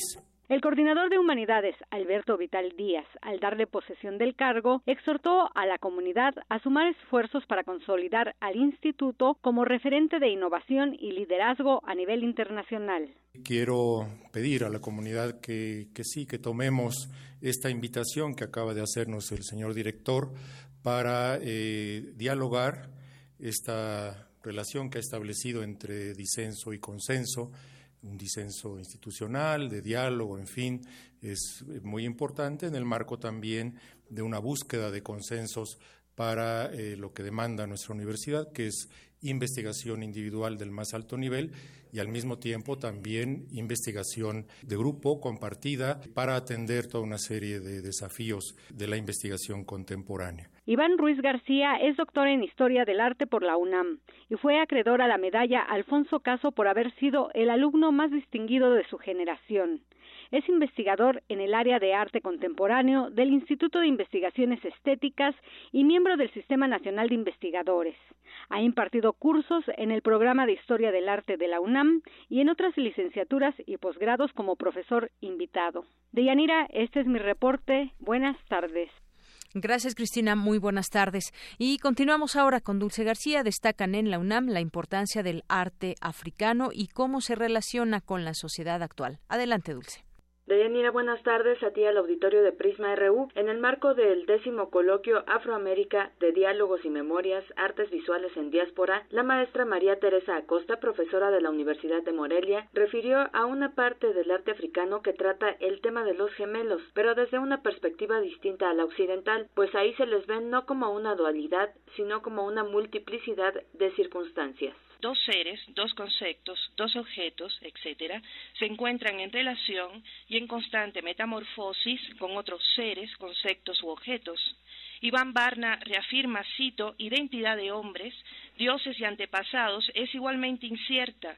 El recíproco ir de unos a otros, única forma de existir, incuba también la posibilidad de no perderse, de no confundirse los unos en los otros. Explicó la interpretación que los creyentes pueden darle a las obras plásticas. Un lugar destacado en la regla de palo lo ocupan los símbolos gráficos de carácter sagrado que se conocen como firmas para identificar a los espíritus antepasados y orichas a los que se solicita el permiso para realizar las diferentes ceremonias. Al trazar las firmas, los creyentes consideran que en ellas están representados los poderes sobrenaturales y que los mismos responden por la efectividad de la labor realizada. Cada una de ellas adquiere una función personal para cada iniciado que la emplea para identificarse ante su fundamento, ganga, y ante el resto de los creyentes. Hasta aquí el reporte. Muy buenas tardes. Gracias, Dulce. Buenas tardes. Porque tu opinión es importante, síguenos en nuestras redes sociales, en Facebook como Prisma RU y en Twitter como arroba PrismaRU. Queremos escuchar tu voz. Nuestro teléfono en cabina es 55 36 43 39. Continuamos dos de la tarde con 34 minutos. Ya tenemos en la línea telefónica al doctor René Jiménez Ornelas, doctor en sociología con especialidad en población por el Colegio de México. Actualmente se desempeña como investigador del Instituto de Investigaciones Sociales de la UNAM y también coordina la unidad de análisis sobre violencia social. Doctor, bienvenido. Muy buenas tardes. Yadira, muy buenas tardes. Eh, doctor, pues hay un anuncio que se hizo el día de ayer en el marco de la toma de protesta de Claudia Sheinbaum como, eh, como eh, pues quien estará al frente de esta ciudad en los próximos seis años como jefa de gobierno. Y pues hizo un anuncio, eh, hizo varios anuncios, pero entre ellos nos interesa platicar sobre el tema de seguridad. Y esto conlleva a que anunció la desaparición del cuerpo de granaderos y de ahí surgieron una serie de preguntas, bueno, ¿y dónde va a quedar este este grupo de personas? Ahora los granaderos sabemos dejarán de usar el equipo antimotín que los caracteriza, serán capaces capacitados para apoyar a la ciudadanía y solo un grupo será desplegado para contener actos eh, violentos que se puedan presentar en la ciudad. ¿Cuál, es de su, de su, punto de vista este, este cambio? ¿Beneficiará o no? ¿O qué es lo que podemos ir leyendo entre líneas sobre, este, sobre esta modificación que ahora se hace?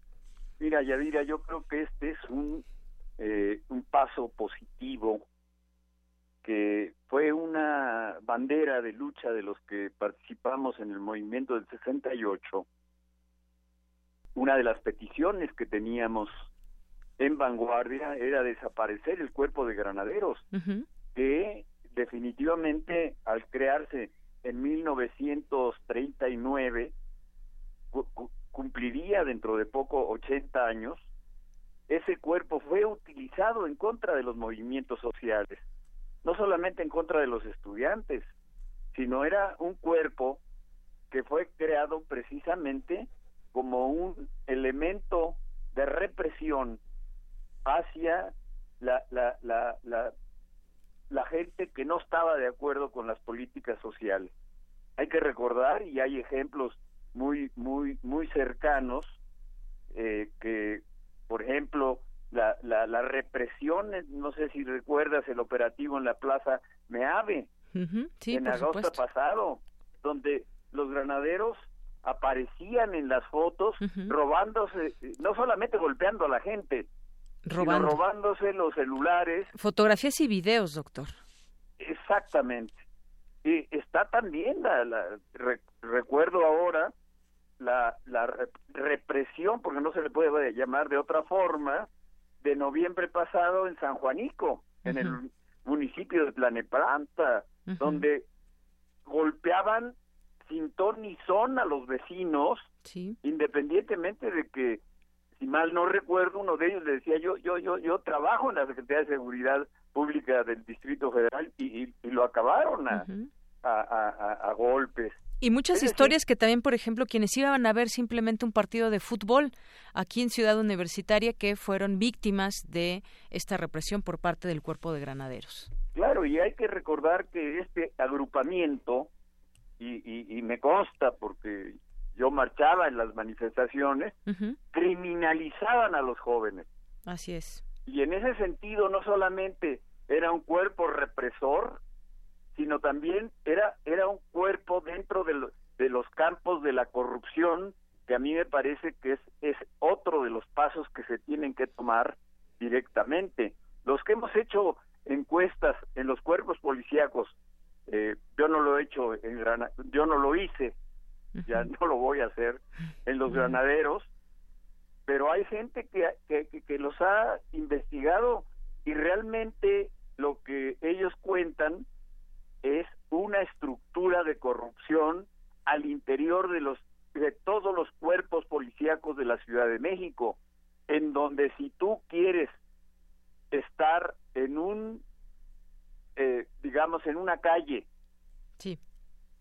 tienes que pagar si tú quieres manejar una patrulla más nueva tienes que pagarle a tu jefe si tú quieres que te cambien la- eh, eh, las pistolas tienes que pagar es decir todo se tiene que pagar dentro de la estructura policíaca cuál es el resultado yo creo que este es otro de los puntos inmediatos que, que, que, que la investigadora Sheinbaum, y digo investigadora porque la conocí en la Facultad de Ciencias, Sí.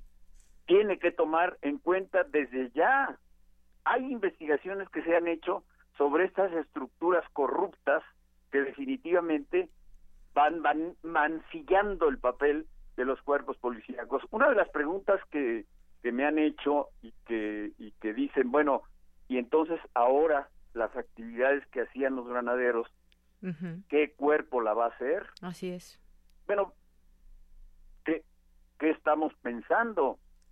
La policía está para tener una ética de servicio hacia los ciudadanos, preparada técnicamente, no como lo que vemos en imágenes de que un borrachito pone en peligro hasta tres o cuatro policías que no saben manejar ni siquiera eh, el arma que, que- que están portando. Es decir, lo que se necesita es iniciar desde, desde ya la preparación ética de estos granaderos, haciendo examen para aquellos que no estén capacitados para el servicio, para la prevención y algo fundamental, que tengan ética para estar resguardando a los ciudadanos. Claro, eso que dice usted es muy importante. Eh, Conocemos eh, también este pues antecedente oscuro de cómo se formó este cuerpo de granaderos. El tema de los derechos humanos siempre era recurrente cuando participaban en un tema de contención, por ejemplo. Muchas veces se violentaron esos derechos humanos. Dirán algunos, también se violentaron los derechos humanos de, de algunos granaderos que, bueno, pues eran atacados muchas veces por los manifestantes. Pero lo cierto es que muchas veces se valían del poder que tenían y muchas veces para reprimir, quedó asentado en videos. Habrá que tener un periodo de sensibilización para, pues, todo este cuerpo, quién los va, eh, quién los va a sensibilizar, quiénes van a ser parte de este eh, posible cambio que tenemos enfrente o que por lo menos así se platica. Y bueno, pues cómo, cómo se hereda, a final de cuentas, también en qué términos se hereda la eh, seguridad o inseguridad en esta, en esta ciudad, porque incluso vimos hasta allá en un video a la doctora Claudia Sheinbaum cómo dio a conocer que se blindaron las ventanas de la oficina de Miguel Ángel Mancera y cómo nos dejó blindados a nosotros como ciudadanos contra la delincuencia. ¿Nos dejó blindados? O, no, o más bien nos dejó a expensas de una ciudad que en números pues nos deja quizás en números rojos como como no en otros momentos ¿no? Había Claro. habido un trabajo, digamos, de seguimiento donde se lograron reducir cifras de violencia en la ciudad y repuntaron con Miguel Ángel Mancera. no solamente repuntaron, sino que a pesar del control que se tenía en, en la época de Mancera a la información, estas, es- es- esas, estas cifras se incrementaron. Y hay que decirlo también, el- los negocios, ese es otro de los pasos que me parece correcto, que hay que seguirle pensando y hay que preguntarle a, los que, han estudiado, a la, la- la academia.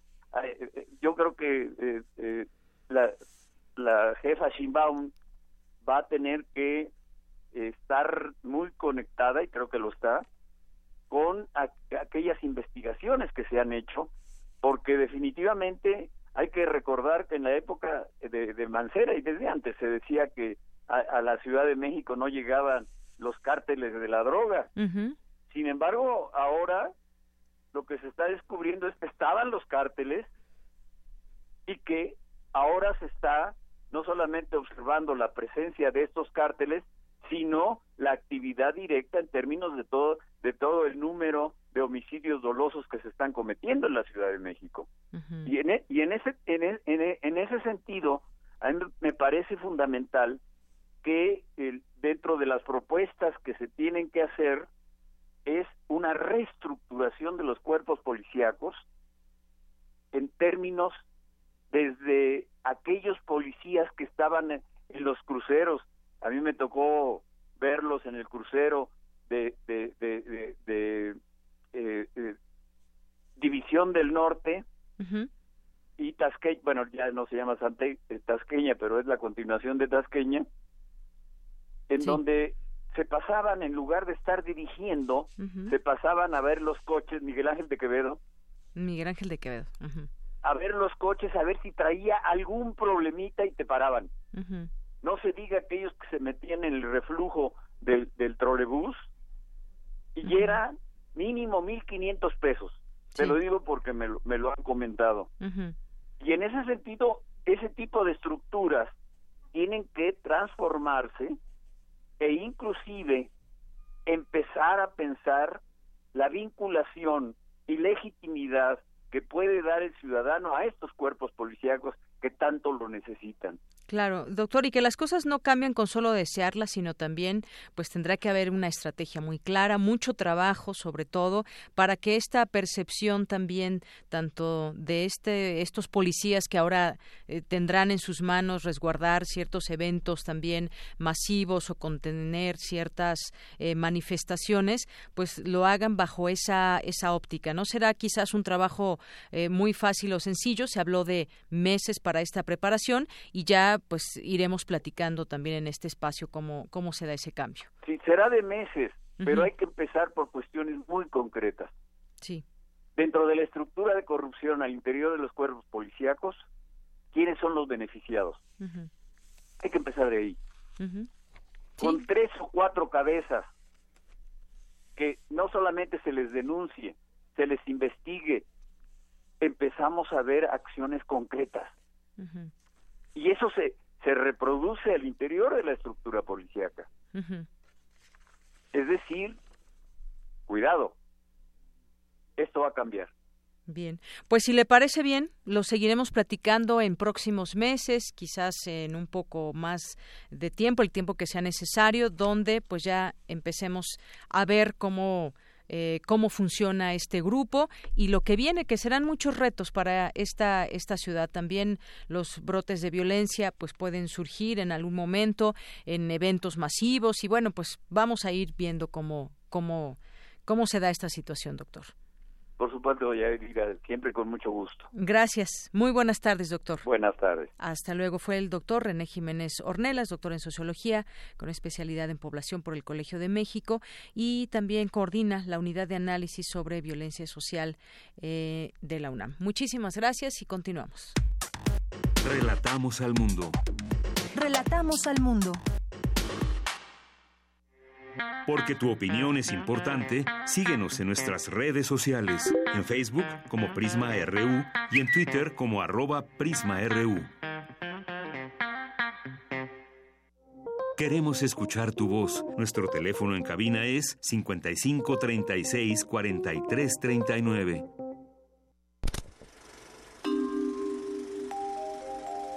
Cine Maedro. Y bueno, pues ya estamos aquí en esta sección de cine, Cine Maedro, con el profesor, el maestro Carlos Narro, su director de Extensión Cultural de Radio UNAM.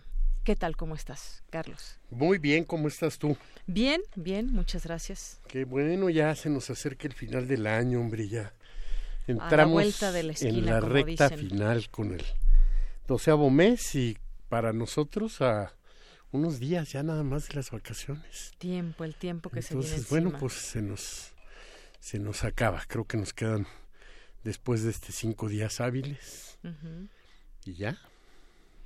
Pues sí, de vacaciones De algunos vacaciones. y otros seguiremos por aquí un rato y bueno, pues En fin, pero Nuestras tomarás vacaciones también. Sí. No digas. Oye, fíjate que el eh, día de ayer estuve en el décimo coloquio internacional afroamericano. Sí. A lo mejor lo anunciaste entre las actividades universitarias. Esclavitud, africanos y racismo en nuestra América y el Caribe es el subtítulo que lleva ese coloquio que todavía se está llevando a cabo. Entonces estuve ahí a ver una, a oír un- unas cuantas de las de las este, ponencias y salí pensando que el primero de diciembre vimos algo que no habíamos visto. Eh, más bien oímos algo que no habíamos oído nunca y fue que se mencionara a la población afromexicana junto con los pueblos indígenas, cosa que es discutible cómo podría pensarse eso si todos son hablantes del español y no tienen, en fin. Pero bueno, lo interesante de todo este asunto es que se habló de la población negra. Se habló de la población negra que aquí todavía en nuestro país podemos decirle así, no hemos llegado al extremo de los eufemismos y a empezar a decirles cosas tan extrañas como de color, como si, no sé, me imagino todo el pantone. Y digo, bueno, están bien verdes, cafés, rojos, violetas.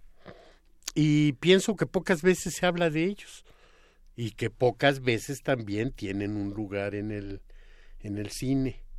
Sin embargo, sí lo han tenido, han tenido un lugar en el cine mexicano y un lugar constante y generalmente con pequeños papeles, pero algunos que son a veces este incluso de mayor memoria que el que el papel de los protagónicos, ¿no?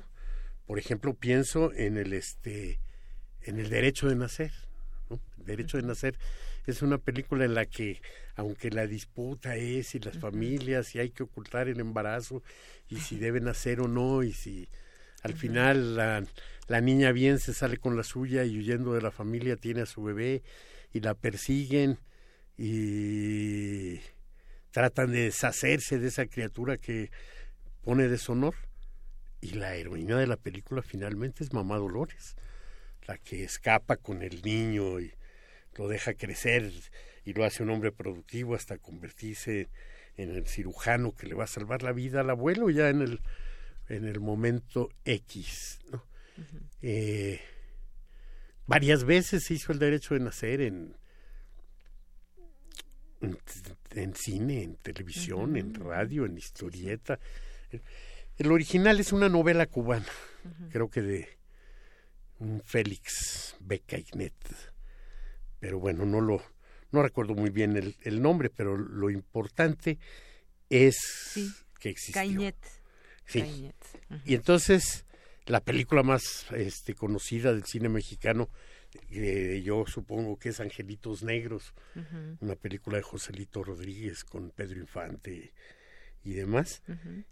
Pero son muchas las, este, las, las apariciones de eh, población, hoy le llamamos afromexicana en, en esto, ¿no? Un poco siguiendo esto de los afroamericanos.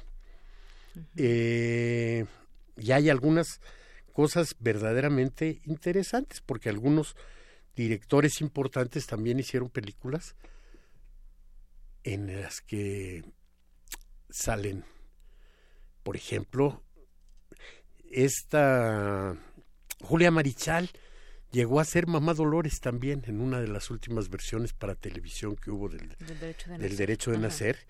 Y Julia varias veces su carrera tuvo mucha importancia en teatro y en, y en cine también. Y varias veces en cine salió. Salió con Alejandro Jodorowsky en Fando y Liz, una Julia Marichal increíblemente delgada para quienes fuimos amigos después de ella que logró tener una talla verdaderamente voluminosa y en Liz era una mujer espigada, delgadita, que con un látigo andaba ahí persiguiendo a los a los este a los protagonistas. Por aquellos años también salió en Matelán León, una película en la que también había otro negro que era Zamorita. Zamorita, Zamorita. hizo cientos de películas en las que pues tenía un papelillo ahí sin importancia, ¿no? Y con frecuencia incluso su personaje se llamaba Zamorita también, ¿no? O sea, ya se quitaban el problema, se lo escribían para él y salía como el propio Zamorita.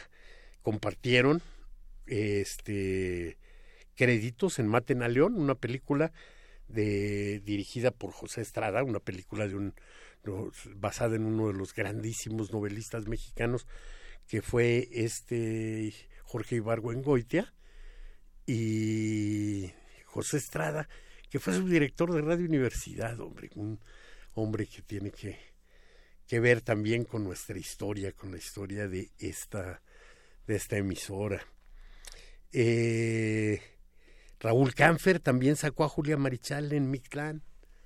En fin, Julia Marichal, a quien no dejaremos de extrañar nunca y tan querida. Y Julia Marichal también estuvo con nosotros y tenía un papel protagónico en una en una película que es una historia que no no me gusta contar porque no sé exactamente cómo termina, pero hace muchos años eh, tenía yo una distribuidora de películas y tenía mucho que ver con cineclubes y demás. Y una socia que era una verdadera maravilla, eh, a la que hace algunos años no veo y que voy a buscar, Aurora Mozo, genial y completamente loca y apasionada. Y entonces eh, fuimos a un festival de La Habana y sucumbimos frente a un mediometraje eh, hecho por un poeta haitiano, Rasul Abuchín. La película se llamaba Anita y Rasul estaba de paso en, en La Habana y se iba a venir a vivir a México. De hecho, se vino, estuvo un tiempo en, en México. Era un poeta muy importante en Haití y era un poeta que había sido perseguido y encarcelado por el dictador este Papadoc eh, Duvalier y que había salido gracias a una campaña internacional en la que la voz de Jean-Paul Sartre fue importantísima. Entonces salió, pudo hacer su película, se fue a La Habana, llegó a México y en México la loca de Aurora, la loca lo digo con todo mi amor porque de veras la voy a, a buscar, este me convenció, yo también estaba un poco loco, pues, no, sé incluso si lo he dejado de estar, pero eh, me contagió su pasión y decidimos, desde nuestra miseria, producirle un largometraje a Rasul Abuchín. y fue el primer largometraje haitiano y se filmó en México. Y hubo cosas bellísimas de esa película que cuando la empezamos a planear dijo él, bueno, pues necesitamos encontrar un pueblo en la que la población sea mayormente, sino totalmente negra. Y bueno, y ubicamos ahí las zonas en las que había población negra en, en México. Y empezamos por lo que se me facilitaba más a mí, que era el ciruelo, ya habíamos ubicado Yanga en Veracruz, ya habíamos ubicado algún otro lado. Y ubicamos esa zona cercana a Coajinicuilapa, con población negra.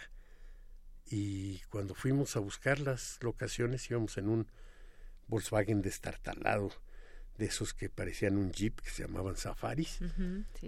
Y cuando estábamos a dos kilómetros del ciruelo, este, Rasul pegó un brinco y se quedó parado desde el asiento del copiloto, porque nada más íbamos él y yo, y gritó como loco, eso es Haití, como si estuviéramos llegando a Haití. Y yo dije, buen indicio, porque ahí como tengo amigos, nos van a apoyar en la producción.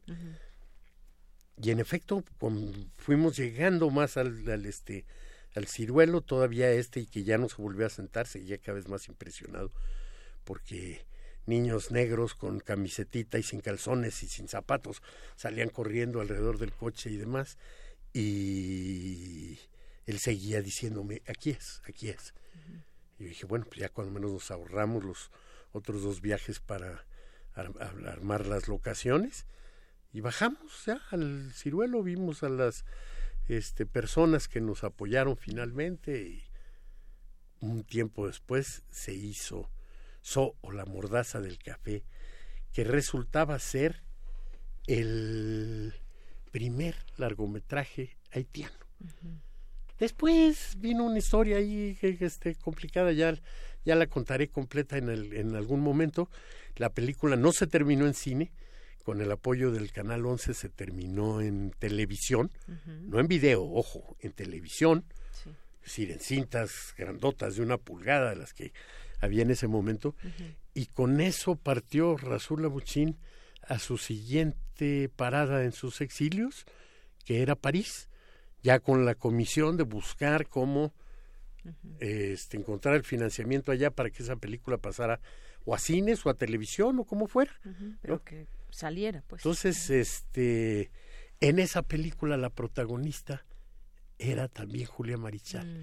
Fue una película en la que el concurso de sus de los este estudiantes exiliados de Haití en México fue fundamental una película hablada en creol una cosa ahí complicada pues ¿no? o sea el, el francés este de las de las colonias el francés de Haití. Aunque después me encuentro también con que creol le llaman también a un portugués dentro de este, algunas de las colonias de ellos, creo que en Mozambique le llaman creol también a esa, esa palabra que debe significar criollo o alguna cosa así. Que suponemos. Bueno, pues gracias por platicarnos también esta anécdota y sentarnos también en este, en este cine muy ad hoc con lo que pasó en esta semana ahí en nuestra universidad también esas referencias y pues también nuestro contexto que nos rodea de estas poblaciones. Muchas gracias. No, hombre, gracias a ti. Nos escuchamos el próximo jueves todavía, ¿verdad? Sí, todavía. Bueno, ya son las tres en punto. Gracias por su atención. Nos despedimos. Soy de Yanira Morán, a nombre de todo el equipo. Gracias, buenas tardes, buen provecho y hasta mañana.